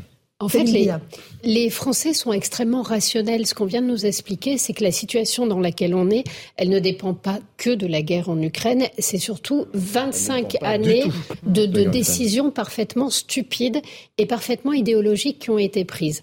Ce qui veut dire aussi qu'on n'a pas un petit moment conjoncturel difficile à passer. On est dans une impasse et qu'il va falloir complètement changer de politique et investir à nouveau. Or, aujourd'hui, on n'a pas la moindre annonce cohérente, y compris quand on nous annonce la relance du nucléaire, pour l'instant, ça reste encore que de la com. On voit pas très bien ce que ça signifie derrière, d'autant que euh, on n'a pas encore réussi à sortir le PR euh, de des lames dans lesquelles il, est enfoncé. Donc les Français ont raison. Ils investissent pour du long terme parce qu'ils savent que changer de politique quand on a fait 25 ans d'erreur, ça se fera pas en 5 ans, ça se fera pas en 10 ans. Donc aujourd'hui, on, si on veut remonter la pente, il faut s'y mettre tout de suite et ça prendra du temps. Ça peut aller un peu plus vite que ça. On, a interviewé, j'ai interviewé ce matin Loïc Le Floch Jean, qui a fait une interview au site Atlantico euh, dimanche qui était fort intéressante. Lui, il dit que voilà, euh, ça une folie de démanteler la filière nucléaire au moment des, années Hollande. Écoutez-le. Moi, je mets le, point euh, sur le 1997 avec Jospin Voinet, où Madame Voinet ne vient dans la coalition que si on arrête Superphénix et si on, on fait taire un peu le nucléaire. Et euh, lorsque Hollande arrive en 2012, où il décide qu'on passe de 75% de nucléaire à 50. loi qui, depuis 5 ans, n'a pas changé, et on continue à être sur cet objectif, alors qu'on sait que cet objectif est inatteignable, stupide, et nous conduit dans le mur. Et ce qu'il dit aussi, euh, c'est qu'on peut construire des, centrales beaucoup plus rapidement que euh, les 10 ans qu'on nous annonce. C'est vrai Bien sûr, bien sûr. Puisqu'on Il faut quoi? De la volonté? Non, il faut surtout euh, revenir peut-être un peu sur le principe de précaution. On a vraiment complexifié la sûreté au niveau. Parce que sinon, ça fait un peu Non, mais euh, si vous voulez, le PR, il faut quand même se souvenir que c'est un réacteur au départ, qui est une idée de Anne Lauvergeon, cher de François Mitterrand, qui se dit, après la chute du mur de Berlin, on va faire un super projet industriel international pour souder le couple franco-allemand, qui est quand même un mythe, hein, puisqu'il est surtout du côté... Moi, je l'ai jamais vu, ce couple franco-allemand. il existe que du côté français. Oui, il existe que du Et côté donc, français. on fait, qu'est-ce qu'on fait? Ben, On va mettre deux technologies ensemble, donc ça devient des choses compliquées. On a deux autorités de sûreté nucléaire qui vont travailler ensemble. On fait un monstre. Et ce monstre s'appelle l'EPR, il met 15 ans à construire, ça coûte 15 milliards d'euros à construire. Il y a deux enceintes de confinement qui font chacune un mètre et demi de béton de large, il y a quatre systèmes de sécurité. Enfin, c'est si on l'a on l'a fait finalement presque pour tuer le nucléaire.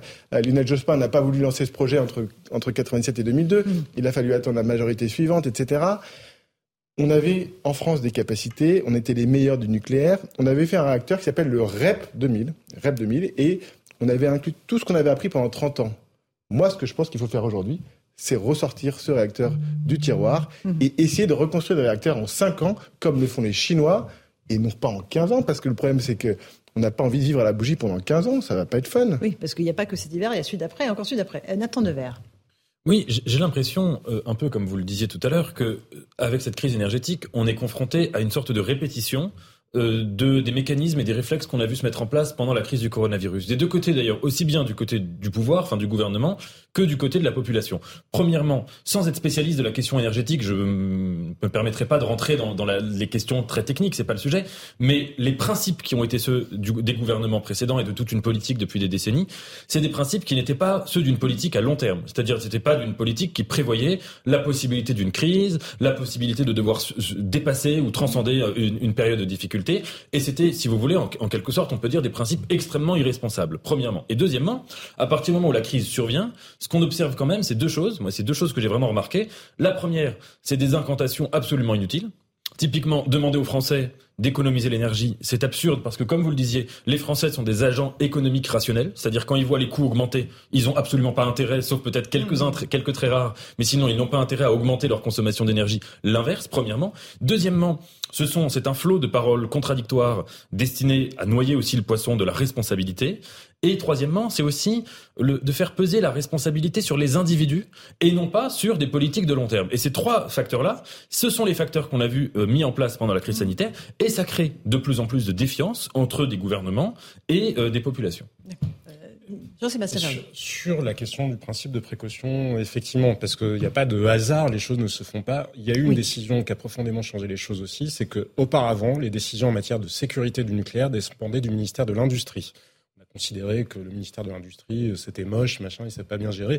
Donc on a demandé au ministère de l'Environnement de faire les nominations, moyennant quoi, ce sont bien souvent des gens qui étaient en réalité anti-nucléaires qui ont pu être nommés euh, dans des postes clés justement sur la sécurité de la filière nucléaire et donc en mettant euh, Saint-El, Bretu, euh, enfin et ceinture, bretelles. voilà. C'était très joli le- l'inversion.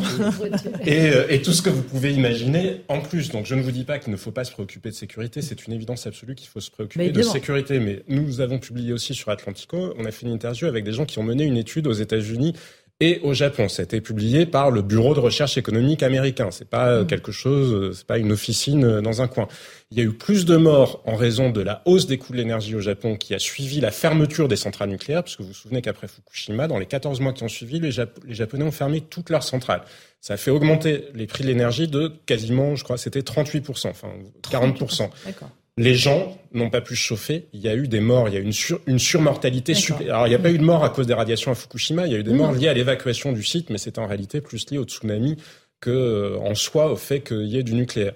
Il y a eu plus de morts à cause du froid et des gens qui n'ont pas pu chauffer que à cause du nucléaire. Il faut le rappeler, tous les ans, il y a des morts à cause des véhicules électriques, des morts dans des incendies de batteries euh, de lithium, ça existe. Les morts euh, des, de l'énergie hydraulique, ça existe aussi.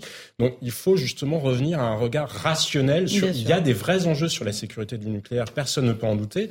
Mais, Mais- il y a une espèce de pensée magique dans les deux sens d'ailleurs parfois. Il faut revenir à plus de raisons et malheureusement les politiques ont abandonné la raison pour le symbole. Nicolas Un exemple pour illustrer ce propos. Euh, on a un problème en ce moment de, vous savez, la fameuse corrosion sous contrainte. On a tous entendu parler de la corrosion sous contrainte. Ce qui fait que les centrales ne sont pas remises en- Voilà, en ça a impacté fonction. départ quatre réacteurs, mais par principe de précaution, on en a arrêté 15. Est-ce qu'on était obligé de toutes les arrêter en même temps? Sachant que c'était un problème sur un circuit secondaire et qu'a priori les risques étaient limités, est-ce qu'on n'aurait pas pu les prendre une à la suite des autres et les mhm. réparer les unes à la suite des autres? Fallait-il tout arrêter en, même temps, en sachant que déjà on avait des maintenances importantes, puisqu'on a le programme du grand carénage qui est cette année, l'année prochaine, l'année suivante, avec des maintenances qui sont plus importantes, puisqu'on veut faire durer nos centrales nucléaires plus longtemps. Est-ce qu'on était obligé de, s'infliger cette peine Sans doute non. Vous attirez aussi notre attention sur la pollution atmosphérique, parce que le fait d'avoir relancé les centrales à charbon à plein régime en Allemagne et la nôtre à Saint-Avold, ben, ça fait de la pollution atmosphérique, notamment dans notre région.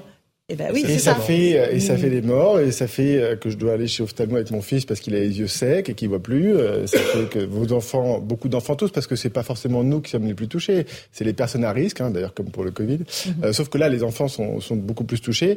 Et alors oui, il y a bien sûr du charbon en Allemagne. On a, ils ont beaucoup augmenté leur production, mais tous les pays ont lancé le charbon, donc l'Angleterre, la Belgique, l'Allemagne, l'Italie, l'Autriche, la France. Donc effectivement, c'est pour ça que ça fait à Paris, personne n'en parle. On, on attend euh, euh, Anne Hidalgo a disparu, mais ça fait quand même huit jours que Paris, Paris est sous la pollution en particules. Hein. Vous n'avez pas vu le ciel bleu depuis huit jours. Hein. C'est exactement la raison pour laquelle d'ailleurs bien souvent l'hiver, il y a autant de pollution au milieu des champs en Picardie qu'il y en a en plein cœur de Paris. Mais ça on oublie de le dire quand on prend des mesures de circulation alternée. Et je voyais une autre étude qui a été publiée cette semaine au Royaume-Uni qui montrait qu'il y a une corrélation qui est très claire entre les dépressions, le nombre de suicides et la pollution aérienne. Donc les particules qui viennent d'Allemagne à cause de la transition énergétique ratée en Allemagne, elles font des morts. Cette transition énergétique ratée, elle fait des morts et la France a été incapable de négocier quoi que ce soit. C'est-à-dire, nous, on a fermé mmh. Fessenheim, certes pour faire plaisir aux Verts, mais aussi pour faire plaisir euh, aux Allemands.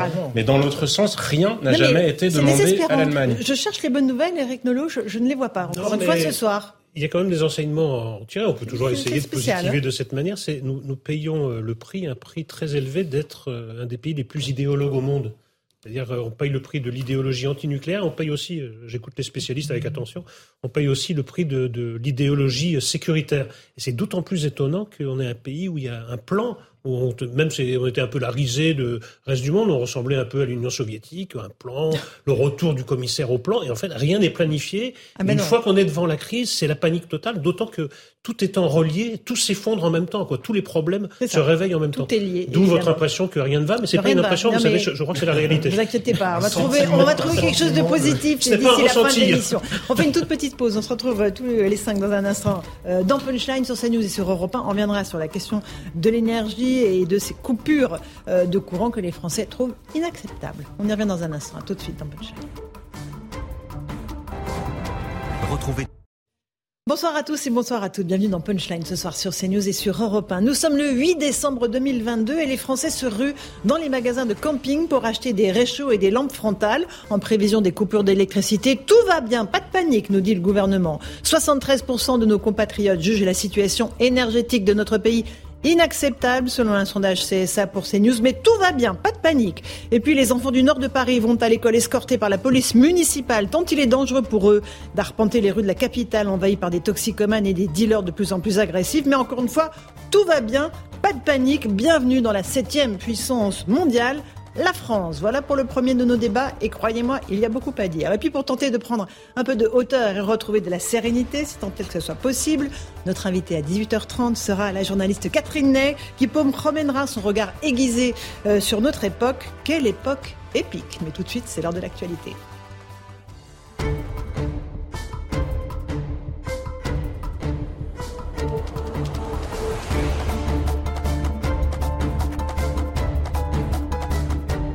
Il est pile 18h. Bienvenue si vous nous rejoignez à l'instant sur Europe 1 et sur CNews. Des enfants donc escortés par la police pour aller à l'école. Cela se passe dans le nord de Paris, dans le quartier de la Porte d'Aubervilliers. À cause de la présence de consommateurs de crack, une école a été placée sous surveillance. Écoutez le directeur territorial de la sécurité de proximité de Paris. Les parents d'élèves, les familles, euh, les riverains euh, peuvent compter sur la police nationale, sur la préfecture de police pour être présents aussi longtemps que nécessaire, donc à tous les endroits, sur tous les secteurs, donc sur toutes les zones de repli, où pourraient se trouver ces toxicomanes au crack, euh, dans une, intervention, dans des interventions à la fois donc de contrôle, mais également d'éviction. Plusieurs milliers d'évictions ont été effectuées, euh, et de sécurisation jour et nuit sur l'ensemble des secteurs. Et puis attention, si vous habitez Neuilly-sur-Seine, des milliers de foyers sont actuellement privés de gaz. Selon GRDF, il s'agit d'un acte de malveillance Suite au mouvement social toujours en cours, des agissements que le réseau de distribution condamne, 1200 clients seraient concernés par cette coupure. Emmanuel Macron remet le masque euh, en déplacement dans la Vienne. Le chef de l'État a estimé qu'il était nécessaire de reprendre euh, les bonnes habitudes face à la remontée de l'épidémie de Covid-19. Écoutez le président de la République. J'ai mis le masque, non pas parce que je, vous rassure, je serai malade ou autre, mais je suis les préconisations de mon ministre de la Santé face à la remontée de l'épidémie et de la conjonction, je pense que c'est bien de faire de la pédagogie parce qu'on n'a pas envie de revenir vers des obligations généralisées forcément. Voilà, et puis la Haute Autorité de la Santé a donné son feu vert à deux nouveaux vaccins anti-Covid pour une utilisation en rappel. Il s'agit de ceux de Sanofi et de Novavax. Voilà. La réforme des retraites, Elisabeth Borne a reçu ce matin à Matignon les leaders syndicaux, notamment Laurent Berger et Philippe Martinez. Le patron de la CGT a mis en garde contre des manifestations en janvier si le projet est maintenu. À l'étranger, Vladimir Poutine affirme que la Russie va continuer ses frappes contre les infrastructures énergétiques ukrainiennes. Il justifie ces bombardements comme une réponse à l'explosion ayant endommagé le pont de Crimée. On l'écoute. En ce moment, il y a beaucoup de bruit autour de nos attaques contre les infrastructures énergétiques d'un pays voisin. Oui, nous le faisons. Mais qui a commencé? Qui a frappé le pont de Crimée? Dès que nous bougeons et que nous faisons quelque chose en réponse, le bruit, la clameur, le crépitement se répandent dans tout l'univers. Cela ne gênera pas nos missions de combat. Voilà, et puis cette triste nouvelle pour tous les fans de Céline Dion. La chanteuse annonce l'annulation de tous ses concerts de l'été 2023 y compris le Festival des Vieilles Charrues. Dans un message vidéo publié sur ses réseaux sociaux, elle explique être victime d'un trouble neurologique rare à l'origine de spasmes et de difficultés sur ses cordes vocales. On espère qu'elle va retrouver vite euh, la forme pour revenir sur scène. Voilà, pour l'actualité, il est 18h03. On est en compagnie d'Éric Nolot. Bonsoir Eric, merci d'être avec nous. Nicolas Meillon, euh, ingénieur expert en énergie, merci d'être resté. Jean-Sébastien Ferjou du site Atlantico, merci d'être là. Céline Pina, euh, essayiste, et Nathan Dever, agrégé de philosophie. Bonsoir. Allez, l'énergie, évidemment, tout le monde se prépare à des coupures de courant, même si le gouvernement nous dit ne vous inquiétez pas. on verra dans un instant la ruée dans le matériel de camping. C'est drôle, mais en fait, ce n'est pas drôle du tout. Euh, d'abord, on va voir avec Margot Faudéré d'Europe 1 euh, ce que pense RTE. RTE, c'est l'organisme qui gère le réseau électrique. Et bien, finalement, RTE se montre plutôt optimiste. On a du mal à le croire. Explication de Margot Faudéré. RTE fait le pari qu'il n'y aura pas de délestage avant la fin de l'année. Alors ce qui lui permet d'être aussi optimiste d'abord, c'est la baisse de la consommation constatée depuis un mois et qui s'est accentuée la semaine passée, moins 8% par rapport à la moyenne des années précédentes. L'industrie consomme moins puisque certaines entreprises sont obligées de suspendre la production et les efforts des ménages commencent à se faire ressentir. Ensuite, RTE s'appuie sur les prévisions de consommation pour le mois de décembre. C'est assez contre-intuitif, mais selon le gestionnaire du réseau, pendant la période fait, la consommation d'électricité baisse puisqu'il y a moins d'activité économique. Enfin, troisième raison d'être optimiste pour RTE, c'est le calendrier de redémarrage des réacteurs nucléaires. Trois seront remis en service d'ici lundi et deux autres suivront la semaine prochaine. Mais rien n'est garanti. Pour preuve, le signal EcoWatt pourrait passer du vert à l'orange pour la première fois en début de semaine prochaine. EcoWatt qui, rappelons-le, est la météo du système électrique mis en place par RTE. Merci beaucoup, Margot Faudéré de Repin. Nicolas Mélan, euh, on peut être optimiste. Euh, j'ai un peu de mal à comprendre que pendant les fêtes de Noël, on va consommer moins d'électricité quand tout le monde sera rassemblé et qu'il y aura des lumières allumées dans toutes les pièces. dans toutes les pièces, mais peut-être pas dans les bureaux, puisque les gens seront en vacances, peut-être mhm. pas dans les usines, puisqu'elles seront fermées. Donc, euh, généralement, il y a beaucoup d'entreprises hein, qui ferment entre Noël et le jour de l'an, et donc la consommation diminue. Donc, d'ici la fin de l'année, le jour problématique, c'est lundi prochain, et donc on devrait atteindre une puissance, ça va pas vous parler beaucoup, mais je vous le dis quand même, 80 gigawatts. Euh, et euh, si nos voisins, sont nos, les fourmis voisines euh, sont sympas, elles viendront nous donner les 7 gigawatts que nous n'avons pas en France, puisque nous avons 15 réacteurs nucléaires fermés. 20, nous en aurons 15. Et donc ça va bien se passer. Le problème est plutôt pour le, le mois de janvier, qui est un petit peu le mois de, de, tous les dangers. On annonce, certains annoncent, et je ne suis pas météorologiste, mais un hiver un peu plus froid que d'habitude. Euh, et donc euh, une vague de froid pendant une semaine euh, avec des températures avec 5 degrés de moins que les normales saisonnières sur toute l'Europe c'est là où il y a un petit risque de blackout. Donc la question pour vous, c'est pas est-ce qu'il y aura des coupures, c'est quand est-ce qu'il y aura des coupures d'électricité. On est clair. On peut les éviter, comme comme le disait Emmanuel Borne, on s'en remet au ciel, hein, et donc si le ciel est clément Elisabeth. avec nous. Alors, parce que... Elisabeth, autant pour moi. c'est de la oui, oui, c'est ça. Elisabeth Borne. Euh, si le ciel est clément avec nous, on Mhm. pourra euh, avoir un mois de janvier où on évite euh, ces délaissages et ces coupures. Mais attention, elles risquent de revenir l'année d'après, puisque l'année d'après, au problème de l'électricité se rajoutera peut-être le problème du gaz, qui est notre première source pour faire de l'électricité. Eric Nolot. C'est même plus le Moyen Âge, là c'est les Gaulois. C'est si le ciel nous tombe pas sur la ça. tête, peut-être qu'on va passer Septième à travers les puissance mondiale, c'est ce que je disais tout à l'heure. Pas de panique, hein. Non, mais moi, je sais pas, j'ai l'impression de vivre un cauchemar au ralenti, que, je sais pas, il y a quelque chose qui s'est déréglé et que tout, il y a une réaction en chaîne. C'est-à-dire qu'à partir d'un problème certes grave, tout se dérègle, à la fois dans les faits, dans, dans, dans les têtes, que je pense pas que vous auriez imaginé, même il y a quelques mois, qu'un de vos, une de vos émissions ait un pareil sommaire, où en effet, on cherche une bonne nouvelle, on cherche, on Mhm. cherche une éclaircie, on ne la trouve pas.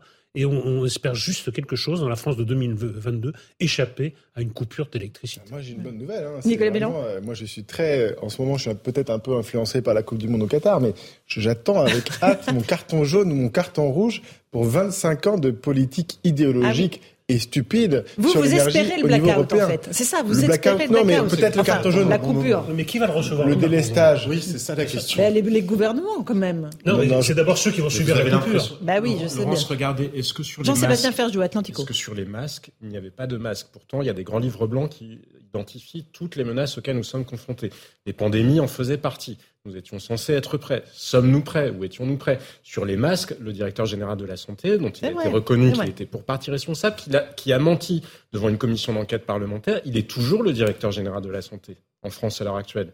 Donc pourquoi voulez-vous, Madame. Borne, Madame Borne, elle n'est pas juste Premier ministre maintenant, elle a été ministre de la transition Mm. écologique, elle a été directeur de cabinet euh, de Ségolène Royal et de manière générale, elle était Mm. déjà présente aussi dans d'autres cabinets ministériels. Est-ce que vous pensez Non, mais on pourrait, en, on par- voilà, on peut cibler eux, mais comme on peut en cibler d'autres. Après, il y a eu des responsabilités aussi chez EDF, chez Areva, enfin bref.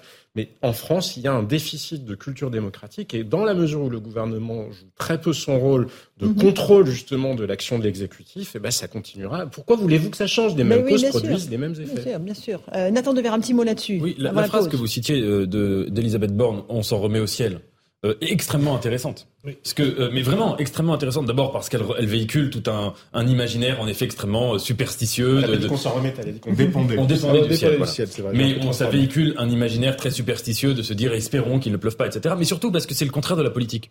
Normalement, la politique, c'est évidemment il y a des conjonctures qui ne dépendent pas, qui ne dépendent pas de nous, des situations, mais c'est de faire en sorte que euh, euh, l'action politique puisse permettre de transformer ceux qui ne dépendent pas de nous en ceux qui dépendent de nous.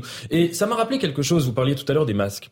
Euh, L'essayiste Mathieu Slama, pendant la crise sanitaire, avait parlé ce concept de météo sanitaire en disant on fait dépendre les libertés publiques de la météo sanitaire. Mais là, alors là, on est allé encore plus loin dans ce concept puisque c'est la météo tout court, dont qui dont dépend euh, sinon les libertés, du moins les mouvements publics et l'action publique quotidienne des Français.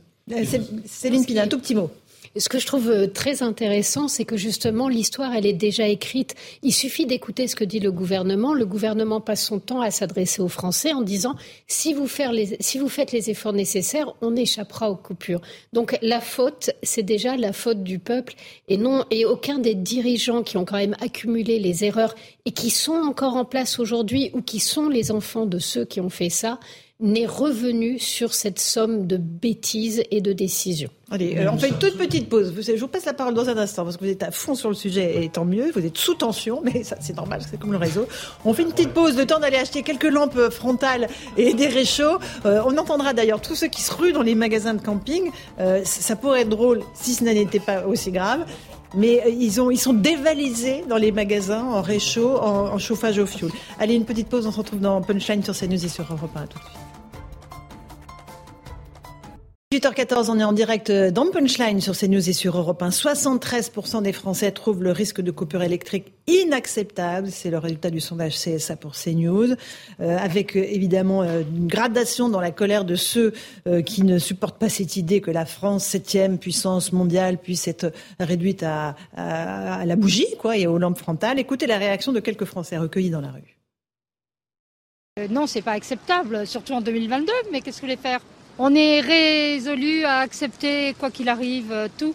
Les mesures qu'on a imposées sont un peu inacceptables dans certains cas, notamment, je sais pas, celui des personnes sous respiration artificielle dans leur domicile. On va se dire qu'on va plus avoir d'électricité chez soi, c'est quand même euh, assez terrible. Il y a quelques années, on se serait dit c'est c'est quasiment impossible que chez nous, on puisse ne plus avoir euh, d'électricité ou ce genre de choses. Mais au vu de la situation actuelle, voilà, de la production qui est malheureusement trop faible, je pense que c'est inévitable.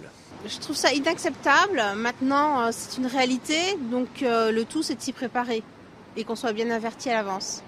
Voilà pour ces réactions pleines de bon sens des Français. Il faut noter que chez les jeunes, alors c'est, ils sont absolument effarés à l'idée de plus avoir d'électricité, de plus avoir leur téléphone et les réseaux sociaux. Nathan Dever, qu'est-ce que ça vous inspire? C'était très intéressant ce que disait l'avant-dernière personne, parce que c'est vrai que euh, je pense que ces, ces, dernières années, on a été confronté à trois crises qui étaient euh, absolument imprévisibles. La crise sanitaire, c'est-à-dire une épidémie qui déclenche des mesures euh, du XVIIe siècle, euh, une guerre sur le territoire européen, et euh, des coupures d'électricité potentielles euh, dans des, euh, sur le territoire français. Et c'est vrai que pour ma génération, et le, le monsieur qui parlait du, du micro-trottoir devait être à peu près de la même que moi, c'est-à-dire la génération de la fin des années 90, on a un peu grandi dans le mythe de la fin de l'histoire. Après le, le, la chute du mur, c'était le grand dimanche, euh, on était arrivé comme ça à une période où plus rien n'allait se passer, et on nous a présenté, même dans les cours d'éducation civique, un certain nombre de choses comme des, des, des, des principes qui ne, ne disparaîtraient pas, qui n'étaient pas fragiles. La démocratie, la liberté, la modernité technique, etc., etc. Et c'est vrai que ces dernières années, je pense que pour ma génération, mm -hmm. il y a une sorte de découverte euh, violente ou en tout cas euh, totalement soudaine du fait historique, de la chose historique en elle-même qu'on n'avait pas forcément pressenti. Effectivement, et ça a commencé par la pandémie. Eric qui m'a intéressé, oui. cette dame qui dit de toute façon, il faut se préparer.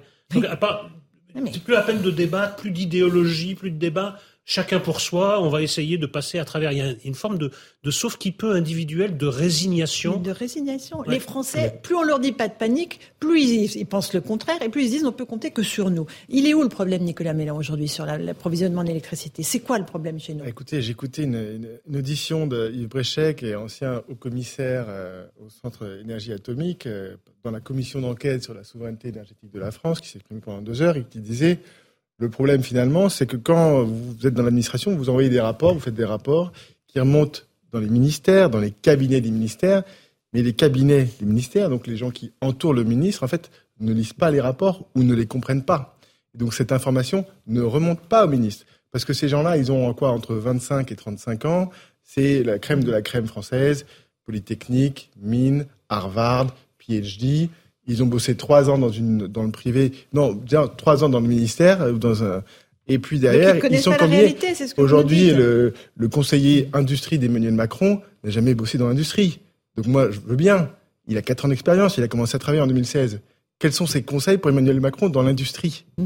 Compliqué. Pas faux, pas faux. Alors, Jean-Sébastien Ferjou, Atlantico. Mais, mais c'est pour ça que je crois qu'il faut se regarder, il faut que nous nous regardions aussi en face. C'est-à-dire, ah. il y a aussi une co-responsabilité. Non, ah non arrêtez de dire que c'est de notre faute. Hein. Alors moi, je eh ben, Je pas. vous le dis, c'est la vôtre en particulier, Laurence. Non. non, non, non, mais il y, a une, il y a une responsabilité collective malgré tout. Qui met Nicolas Hulot euh, en tête des sondages de popularité Parce que c'est pour ça que ce soit pas, Jacques pas Chirac nous. ou Emmanuel Macron. Ben, Peut-être pas vous, mais les Français au sens large l'ont fait. C'est aussi pour ça que ce genre de personnalités ont été nommées. Le principe de précaution, si on les inscrit dans la Constitution notamment, c'est bien parce qu'il y avait une demande sociale. Regardez, on est aussi incapable dans le débat public d'avoir des ordres de grandeur ou des priorités. On est fasciné par la question d'éteindre les panneaux publicitaires la nuit. Alors je vous dis pas qu'il est utile d'avoir des panneaux publicitaires allumés la nuit, je m'en fiche éperdument. Mais ça n'a aucune espèce d'importance réelle si on regarde sur la masse de la consommation d'énergie. Ralentir la vitesse sur les autoroutes. Je voyais ce matin Christian Gaulier, vous savez, qui dirige la Toulouse School of Economics, qui disait ça n'a pas de sens économique ni social parce que oui, réduire la vitesse, ça ferait baisser un peu la consommation carbone, mais ça la fait augmenter par ailleurs quand on prend tous les effets de bord et tous les effets sociaux induits. Mais comme on ne fait jamais ça et qu'on aboutit à des décisionnaires qui précisément manquent mmh. parfois de compétences ou de temps, parce que là aussi y a une responsabilité des Français. La moralisation qu'on a voulu, elle a abouti à quoi? Ah ben il faut pas beaucoup de conseillers parce que ça coûte cher un ministère. S'il a trop de conseillers, ça coûte cher. Et ben moyennant quoi, qu'est-ce qu'on a? On a des ministres qui parfois ont été réduits à cinq conseillers. Mais une fois que vous avez votre chef de cabinet, votre directeur mais ça, de cabinet, ça passe au-dessus de la tête des Français, oui, petit Jean-Sébastien. Je vous assure. Eh ben, D'accord, mais on n'est pas obligé, comme disait l'autre, de chérir les causes dont on déjà des effets. Enfin, non, mais la minute, c'est de notre faute. On inverse les responsabilités. Mais c'est vous, la vôtre en particulier. Laissons Laurence qui est parfaite. Laissons-la en dehors de ce débat. Mais c'est pas parce que les Français portent, portaient au pied de la popularité, M. Hulot, que le pouvoir doit céder à cette sorte de voix populaire. Le, le, le pouvoir est là pour pour gérer de manière rationnelle et non pas sur non, une je vous dis juste Vous que nous avons un levier d'action. Il ne faut pas renoncer. L'impuissance politique, elle vient aussi du fait que Enfin, parfois, en tant que citoyen, après, on a pu y participer. Nathan, d'abord, vous voulez me parler d'Emmanuel Macron avec son masque aussi, non? Ah oui, je ça, voulais ça bien rajoute aussi, une petite ouais. couche hein, Ouais. dans, Oui, le, dans aussi, truc euh, très sympa là qu'on vit. Je, je voulais juste euh, euh, dire que j'étais d'accord avec vous sur un point. C'est que quand on fait la critique de l'État ou la critique du gouvernement, en fait, il faut aller plus loin et en effet faire la critique de la société. Le- le- les Ah, gouvernements actuels, et il me semble que le macronisme n'est que la cristallisation des affects ou des instincts qui sont majoritaires dans notre société. Et que ce soit sur la question énergétique, que ce soit sur la question sanitaire, que ce soit sur la question du rapport aux libertés, c'est vrai en effet qu'il y a un rapport. Si vous voulez, c'est, c'est, c'est- ce serait trop facile de croire que euh, ce- c'est une verticalité absolue et qu'il y a des, des, des gouvernants qui imposent des, des choses terribles euh, euh, à la population. Je, Ouais. je voulais juste vous emmener faire un tout petit tour dans un magasin de camping parce que vous m'avez, euh, on a tous souri quand j'ai dit les lampes frontales, les réchauds, mais c'est le cas. Euh, et les magasins sont dévalisés. Euh, oh, Dix fois plus de ventes de tables de cuisson et de réchauds en ce moment. Euh, les batteries portables multipliées par 5, lampes frontales, augmentation de 50% des ventes, pareil pour les piles. Écoutez, ses clients et le directeur du magasin au Vieux Compeur. On a une livraison de réchaud et de lanterne. À l'instant À l'instant. Ça arrive quotidiennement. Donc il n'y a jamais problème de stock. Ça m'est déjà arrivé en province euh, d'avoir besoin du réchaud parce qu'il y a eu des pannes de courant, c'est pas c'est assez fréquent quand même. Il y a des arbres qui tombent sur les lignes. euh, voilà. Dans, les, dans les campagnes, euh, généralement, ça peut durer plus longtemps, même plusieurs jours. Qu'est-ce que vous venez acheter, Emmanuel? Une lampe euh, rechargeable. Pourquoi? Pour En cas de coupure d'électricité. J'ai fait euh, réchaud aussi. J'ai voilà, j'ai tout acheté au cas où. J'espère bien ne pas m'en servir. Mais euh, voilà, j'ai mes enfants euh, et j'ai besoin de, de cuisiner un truc chaud aussi. Voilà. Voilà pour ses, euh, clients. Eric Nolot. En fait, tout se passe comme dans le livre culte de mon adolescence qui était Ravage de Barjavel. Formidable. Hein Extraordinaire livre. qui raconte il n'y a plus d'électricité, cesse sur l'ensemble de la Terre. Le système s'effondre et tout le monde revient, mais quasiment au temps des cavernes et se débrouille. Alors évidemment, tout le monde ne se débrouille pas. hein. Des tas de gens euh, Non, meurent, ne, ne, pas- ne parviennent pas à s'adapter à une nouvelle situation. Mais ce qui était un livre de science-fiction devient peu à peu notre réalité. Est-ce que c'est une bonne nouvelle? Je ne crois pas. Peut-être, alors que pour les quelques parents de- de- d'enfants, ils se diront, il va plus avoir son portable, on pourra peut-être lui parler. Ce sera le seul effet positif d'un blackout. Sinon, quelques-uns, pas mais- trop. Nicolas Mélan. Oui, non, moi je voulais juste revenir sur un, un exemple, puisque moi j'ai été conseiller euh, scientifique pour France Stratégie pendant quatre ans, qui est l'organisme, ce qui reste du commissariat au plan, ce qui reste un tout petit peu de temps long, euh, et qui fait partie des services du Premier ministre. J'ai publié un rapport en juin 2019 euh, qui, en gros, l'impact, c'était de consommer moins de pétrole russe. Pourquoi? Parce que je proposais de réduire un peu la taille des voitures, et donc forcément, bah, quand vous baissez la consommation, on va consommer moins de pétrole russe. Ce rapport est allé au cabinet d'Elisabeth Borne. Euh, je pense qu'ils ne l'ont pas lu. Ils m'ont convoqué la veille euh, du passage du texte à l'Assemblée pour essayer de comprendre ce qu'il y avait dedans. Donc, J'y suis allé avec ma- toute ma bonne volonté, j'ai essayé de leur expliquer, et eux m'ont dit, mais non, mais vous n'avez rien compris, c'est stupide. Très bien. Et donc, c'était pas des ingénieurs qui fait en 2019, face de hein, moi. Et puis ensuite, effectivement, Emmanuel Borne à l'Assemblée nationale qui a fait oui, écoutez, c'était un fameux bonus-malus sur le poids des voitures. Oui, écoutez, France Stratégie, d'habitude, ils font des très bons rapports. Alors là, ils ont complètement pété un câble. Donc honnêtement, euh, se faire baisser la consommation de pétrole en France, pas de problème. Ce que vous nous dites, c'est que ça fait des années qu'on s'aveugle, que la politique, euh, notamment euh, de construction de, de réacteurs euh, et de centrales nucléaires, est, est quasiment à l'arrêt, que nos centrales ne sont pas entretenues, que Il la situation dans laquelle. dans l'État. Oui, c'est c'est- il y a Il des y a une strates défaillante. C'est-à-dire qui qu'il y a des gens dans les accumulées au fil administrations des années. qui font quoi. bien leur travail, mais le travail ne remonte pas à l'exécutif parce qu'il est coupé par des gens qui n'ont pas les compétences de comprendre ce qu'ils ont fait. C'est ça le Parce qu'il y a peu d'études d'impact et surtout peu d'études a posteriori, justement, pour mesurer. Regardez les leçons de la pandémie de Covid. On n'a rien fait en matière d'aération. Le- la fameuse aération des bâtiments publics, des transports en commun, nous n'avons strictement rien, Rien fait, rien investi, alors que ça nous serait utile, pas uniquement pour le Covid, mais pour d'autres épidémies respiratoires qu'il y a chaque hiver. Regardez l'état du système hospitalier français, ça aurait pu nous servir si on avait, si on l'avait fait euh, l'année dernière et qu'on ne dise pas que c'est le manque d'argent, parce que par ailleurs, on a flambé des milliards pour indemniser des- la fermeture de commerce qui n'étaient pas des lieux de contamination et on le savait. En tout cas, on, reviendra, on retiendra le pari de RTE qui dit qu'il n'y aura pas de délestage avant la fin de l'année. Donc on a jusqu'au 31 décembre pour euh, voir si RTE ou non s'est trompé.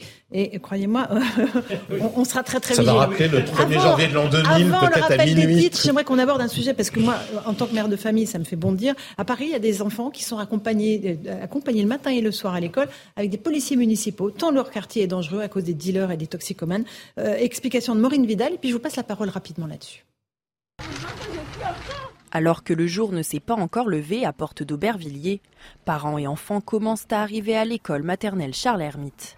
Mais ils ne sont pas seuls, puisque matin et soir, la police municipale les escorte sur le chemin depuis plusieurs semaines. La cause L'arrivée de nombreux consommateurs de crack depuis le démantèlement du camp Forceval à Port de la Villette en octobre dernier. Une situation qui inquiète parents et enfants. Il y a beaucoup de monde et des fois ça fait peur parce qu'il y a des chiens. Des fois, s'ils ont bu ou ils ont fumé, les mélanges des deux, ça peut aller loin. Des fois, il peut t'agresser, c'est pas tout le temps, mais des fois, avec les enfants, c'est différent. Les enfants ont peur, donc euh, c'est logique. La présence des policiers ne rassure pas forcément les familles. Les enfants, ils ont encore plus peur.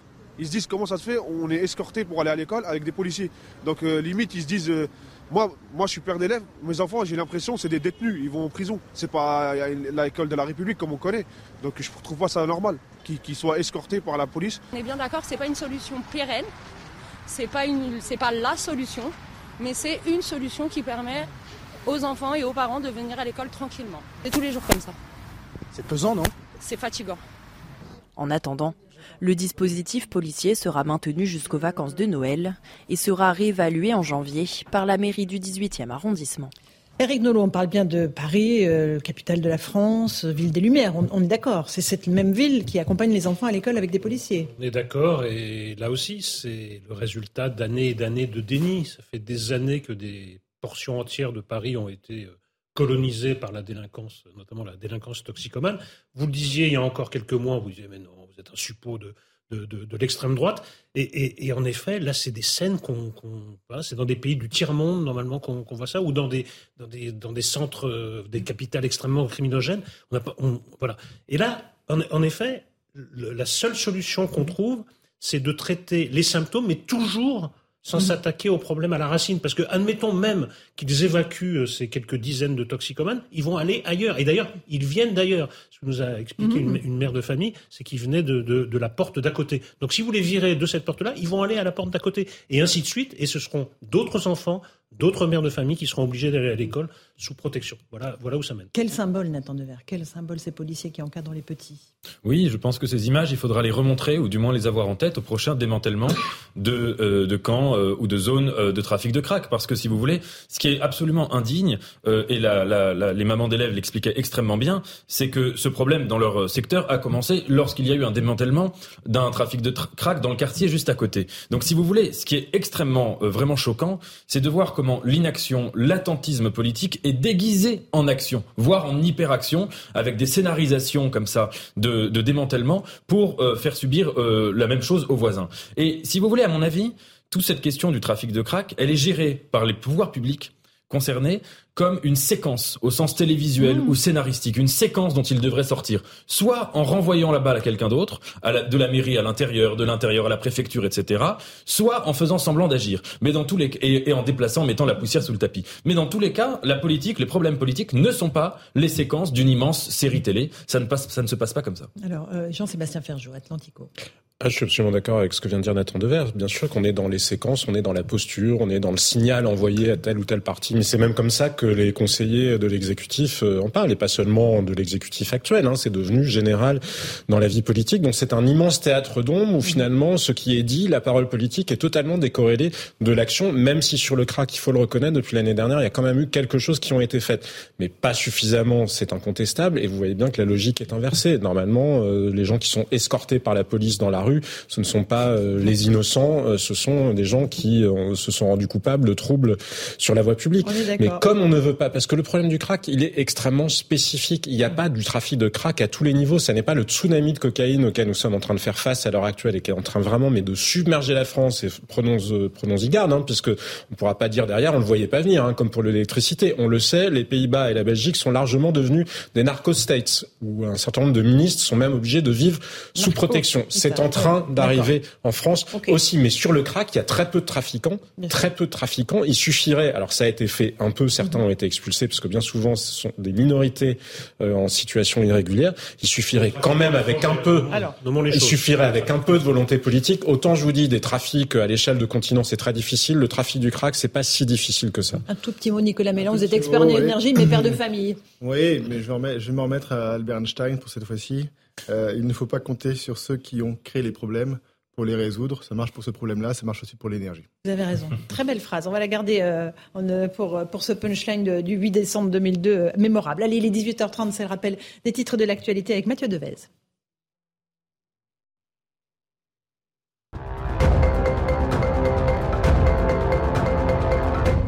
Les préservatifs seront gratuits pour les 18-25 ans en pharmacie dès le 1er janvier, une annonce d'Emmanuel Macron lors d'un déplacement dans la Vienne. Le chef de l'État participe à un conseil national de la refondation consacré à la santé des jeunes. C'est une petite révolution de prévention, annonce le président.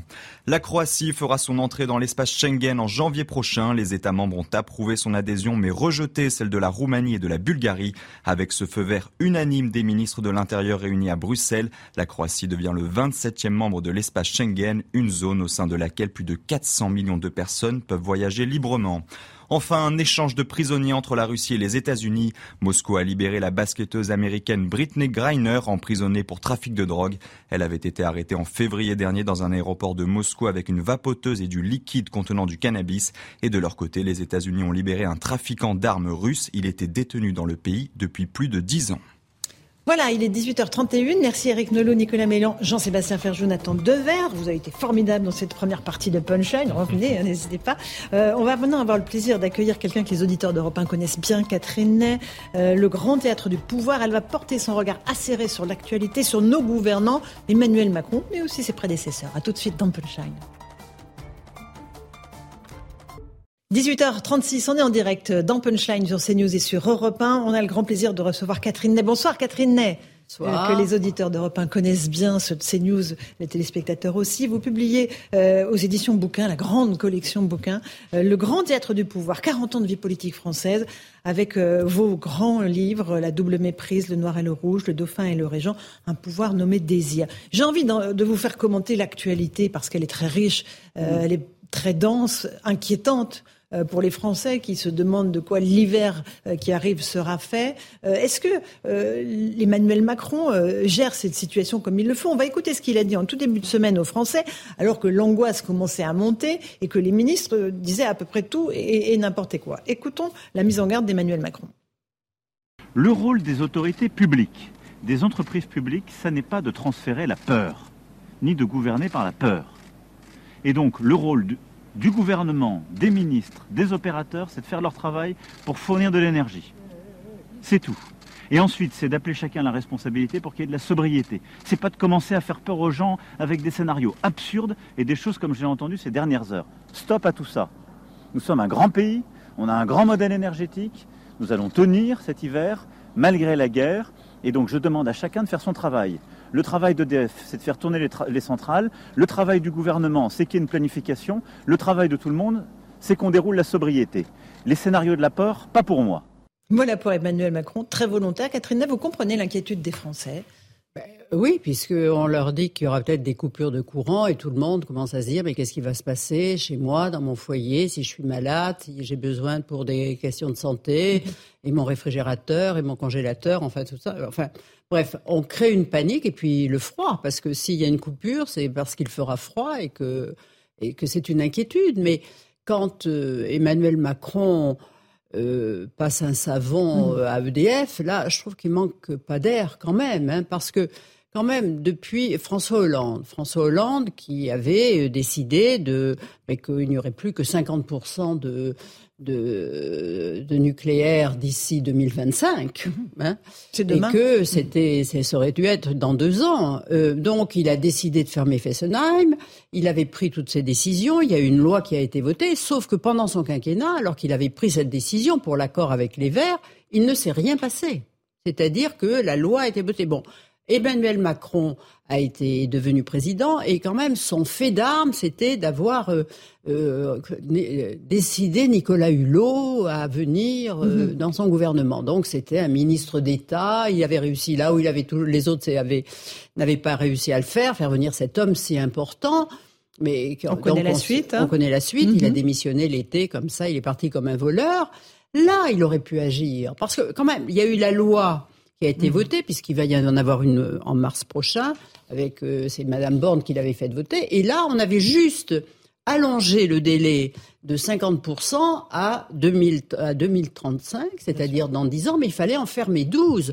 Donc la mission, la mission de EDF, c'était de commencer à fermer des centrales. Donc c'était pas d'organiser des de de, de faire mmh. euh, de, de négocier avec des, des, des, des réparations. C'était la fermeture de ces 12 Donc centrales. Emmanuel Macron, il manque pas d'air quand il fait ça. Ben, oui, il manque pas d'air parce qu'en plus, c'est lui qui a fermé Fessenheim, alors qu'on en aurait grand besoin. Et que si on n'avait pas fermé Fessenheim, peut-être qu'on n'aurait pas réouvert aujourd'hui deux centrales à charbon qu'il voulait fermer aussi. Heureusement qu'on ne les a pas fermées parce que à l'époque, le ministre Le Cornu vous disait, je promets qu'en 2020, euh, 2000, j'aurais fermé toutes les centrales à charbon. Donc il y a deux centrales à charbon polluantes mhm. qui marchent aujourd'hui.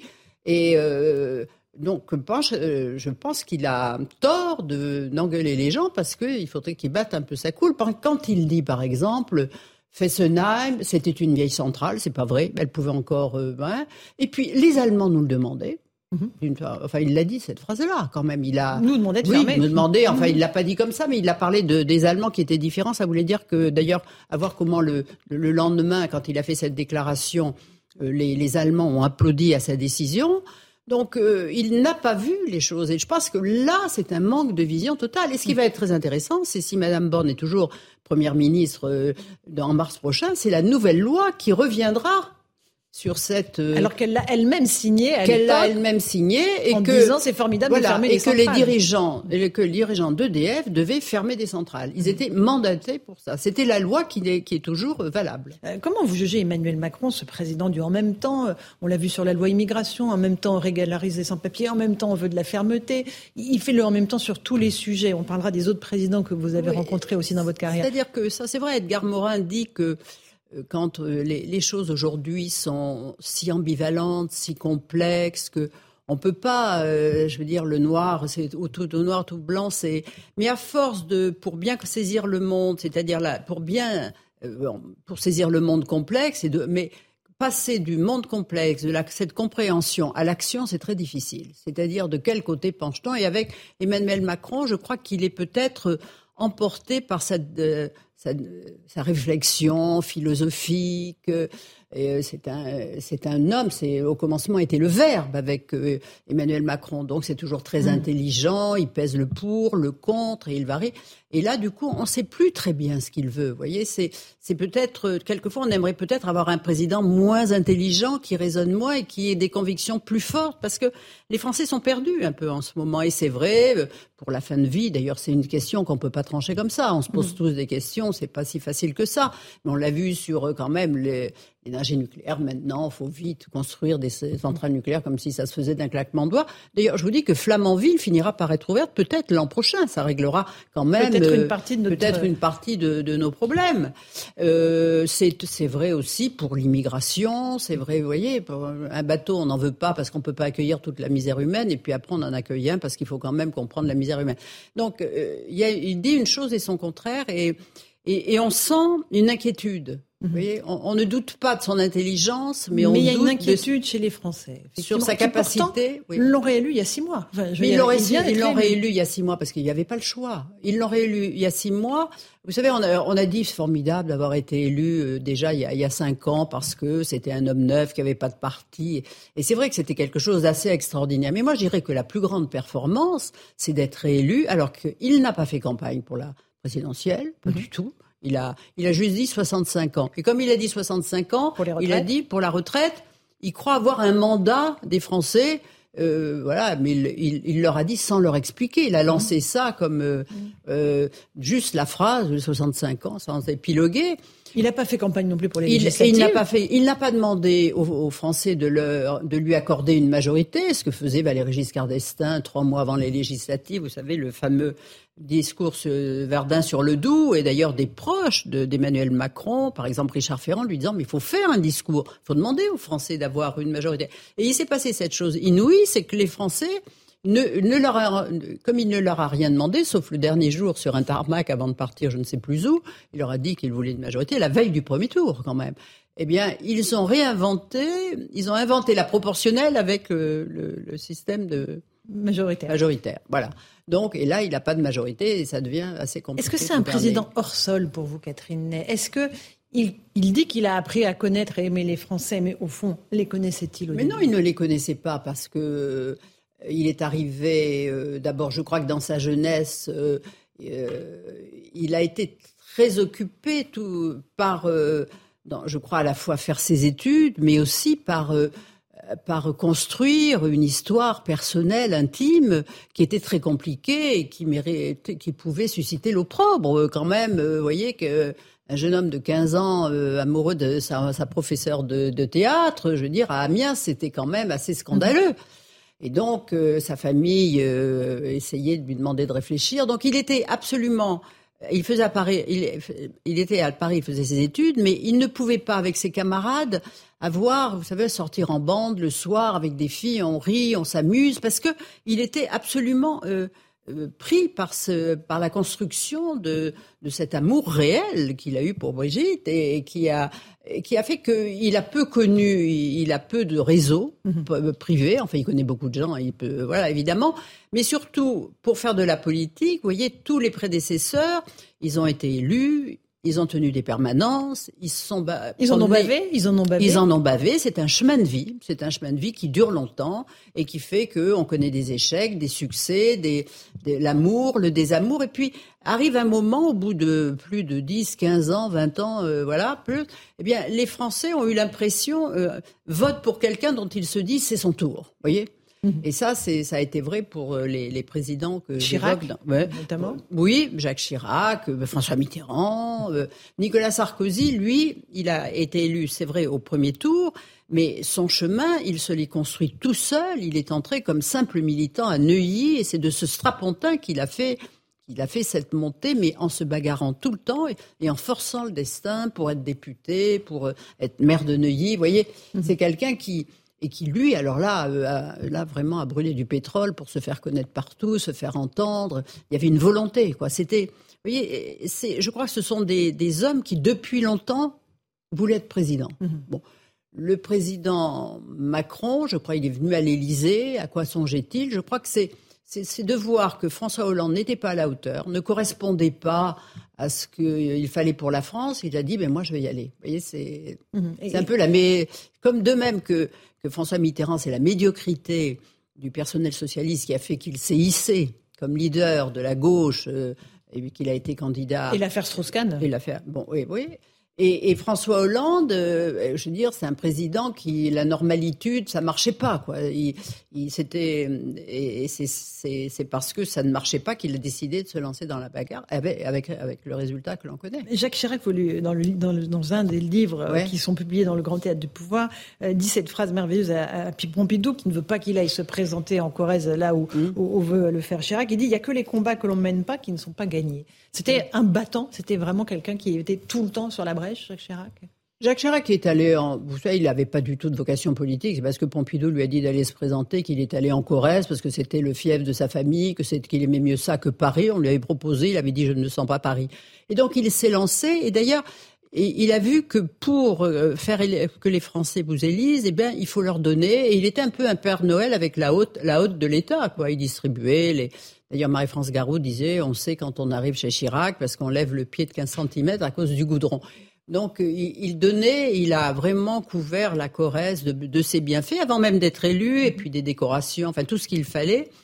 Et, mais il s'est donné un mal euh, fou. Mais avait-il une ambition présidentielle? Je crois qu'on l'a eu pour lui. C'est Pierre Juillet, Marie-France Garot mm-hmm. qui ont vu que c'était dans le dans le cheptel politique le seul le seul sur lequel il pourra avoir prise, euh, le seul euh, qui et donc il, est, ça a été ses mentors et moi je dirais que sans Charles Pasqua jamais il n'aurait pris le l'UDR au nez et à la barbe des barons. Donc il a eu ses, ses grands protecteurs et après euh, bah après, il a voulu, oui, être président. Il y est arrivé, mais difficilement. Et après Emmanuel Macron, 2027, est-ce que vous voyez Marine Le Pen être élue? Est-ce qu'elle en a la capacité aujourd'hui ou pas? Moi, je ne sais pas. Écoutez, il faut dire la vérité, c'est que elle ne, ne s'attendait pas du tout à avoir 89 députés. Hein. Elle le disait à ses proches. Si on en a, elle pensait en avoir 30.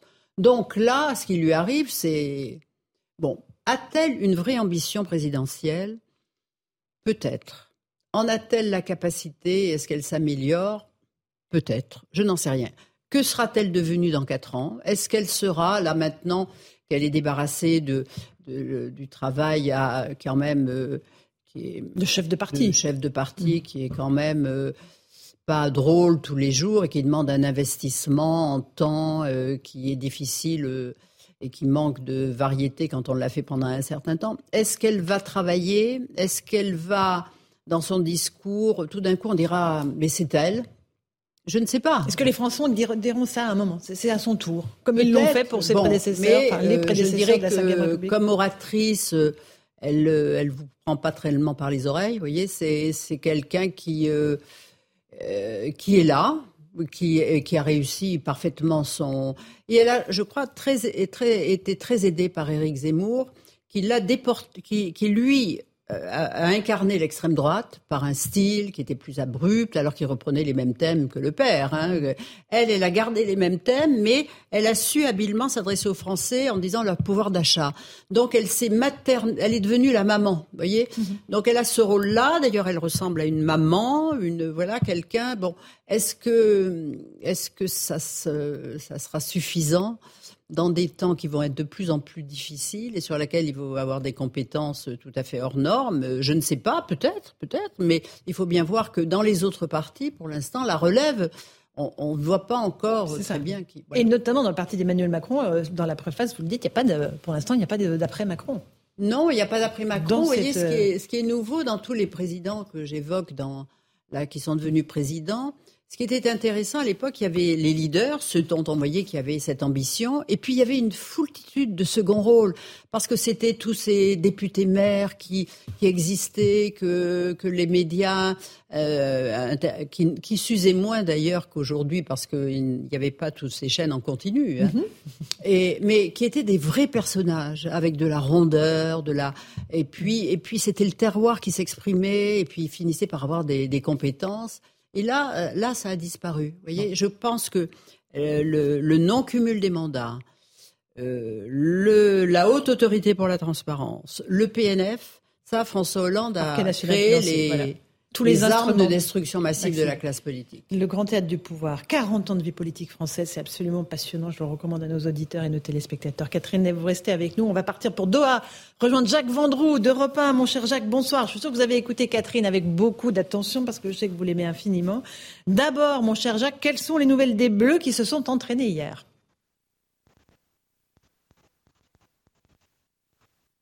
Ah ben, il en perd sa voix, notre cher Jacques. On l'a perdu. Non, mais je vous, entends très bien. Ah bon, bah, allez-y, tant mieux, allez-y, continuez. Je vous entends très bien, simplement pour... Non, simplement pour vous dire que les joueurs de l'équipe de France de football se sont bien entraînés tout à l'heure. Ça a duré très longtemps. L'entraînement vient de se terminer. Il y a eu ce qu'on appelle une grande séance spécifique pour les, pour les trois gardiens, Areola, Mandanda et surtout Loris. Alors Loris, on parle souvent de lui, mais samedi, il va battre le record de tous les temps du joueur le plus sélectionné en équipe de France de football 143 sélections. Et puis, euh, il bat ce record. Il va jouer samedi. Alors, il n'y a pas de secret. Hein. Normalement, samedi, c'est l'équipe qui a joué contre le Danemark et la Pologne. Il n'y a pas de, surprise au dernier moment de, de Didier Deschamps. Le reste de l'équipe s'est entraîné. Alors, euh, Mbappé est présent. Il était sur le terrain. Je sais que ça inquiète tout le monde, et notamment les journalistes anglais qui étaient, qui étaient très très nombreux à la conférence de presse tout à l'heure et pour assister à l'entraînement. Il n'y a qu'une seule chose qui les intéresse, nos amis les Anglais, c'est euh, est-ce qu'Mbappé va jouer? Est-ce qu'Mbappé va jouer sur le côté gauche? Est-ce qu'il va affronter Walker, qui est l'un des meilleurs latérales droits, paraît-il, d'Angleterre? Parce que nous, les Anglais, nous savons comment neutraliser Mbappé. Voilà la grande conversation tout à l'heure à l'occasion des points presse, mais le moral est bon. Du côté anglais, c'est vrai, du côté français, mhm. et du côté anglais, ils ont une petite soirée festive euh, je vous apprends que Robbie Williams est venu eh bien, leur faire un petit euh, concert privé. Voilà. Donc, euh, pour les détendre, c'est pas mal. pas mal Ça peut les fatiguer, c'est très bien aussi. Jacques, un tout petit mot de, avant celui de la France samedi. Il y a d'autres quarts de finale qui débutent demain avec des grosses affiches. Expliquez-nous ça. Alors, il y a d'abord une affiche qui était évidemment très importante. C'est l'affiche entre l'Argentine et l'Argentine et évidemment les Pays-Bas. Et curieusement, il y avait encore des, confrères euh, néerlandais qui étaient tout à l'heure au point presse de l'équipe de France, que tout le monde s'intéresse à l'équipe de France, et ils nous parlent sans arrêt de cette finale il y a 44 ans, pour rien vous cacher. C'était euh, justement dans cette euh, finale en Argentine où c'était la finale la plus catastrophique de l'histoire du football. C'était le temps des, généraux de Videla et donc, il garde un souvenir euh, épouvantable de cette finale où, je veux dire, l'Argentine avait battu les Pays-Bas 3-1 euh, euh, après prolongation dans un match abominable sur le plan physique, sur le plan humain. Il y avait des Argentins partout. Il y avait plus de 300 000 personnes en dehors des 77 000 qui étaient dans le stade, autour du stade. et donc, ils vous parlent de ce, de ce match parce que pour eux, c'est une, pour les journalistes néerlandais, c'est une plaie. On se souvient que c'était le, c'était le régime des généraux et c'était une ambiance abominable. Et bien 44 ans après, les journalistes néerlandais, même s'ils n'étaient pas nés, vous en parlent encore. Voilà. Bon, bah, écoutez, merci pour ce petit tour de piste complet, mon cher Jacques Vendroux. On vous retrouve dans un instant sur Europe 1 euh, pour Europe Soir avec Hélène Zélani et Raphaël Devolvé. Merci à Catherine Ney d'être venue nous voir. Euh, passionnée par le foot aussi Dès que c'est l'équipe de France, on va se dire. Oui, oui, oui. Voilà. Le Grand Théâtre du Pouvoir, 40 ans de vie politique aux éditions Bouquin. Merci d'être venue, chère Catherine. Et puis merci à vous pour votre fidélité, chers amis auditeurs et téléspectateurs. Dans un instant, sur CNews, vous aurez le grand plaisir de retrouver Christine Kelly et ses invités pour Face à l'info. Bonne soirée à vous sur nos deux antennes et à très vite.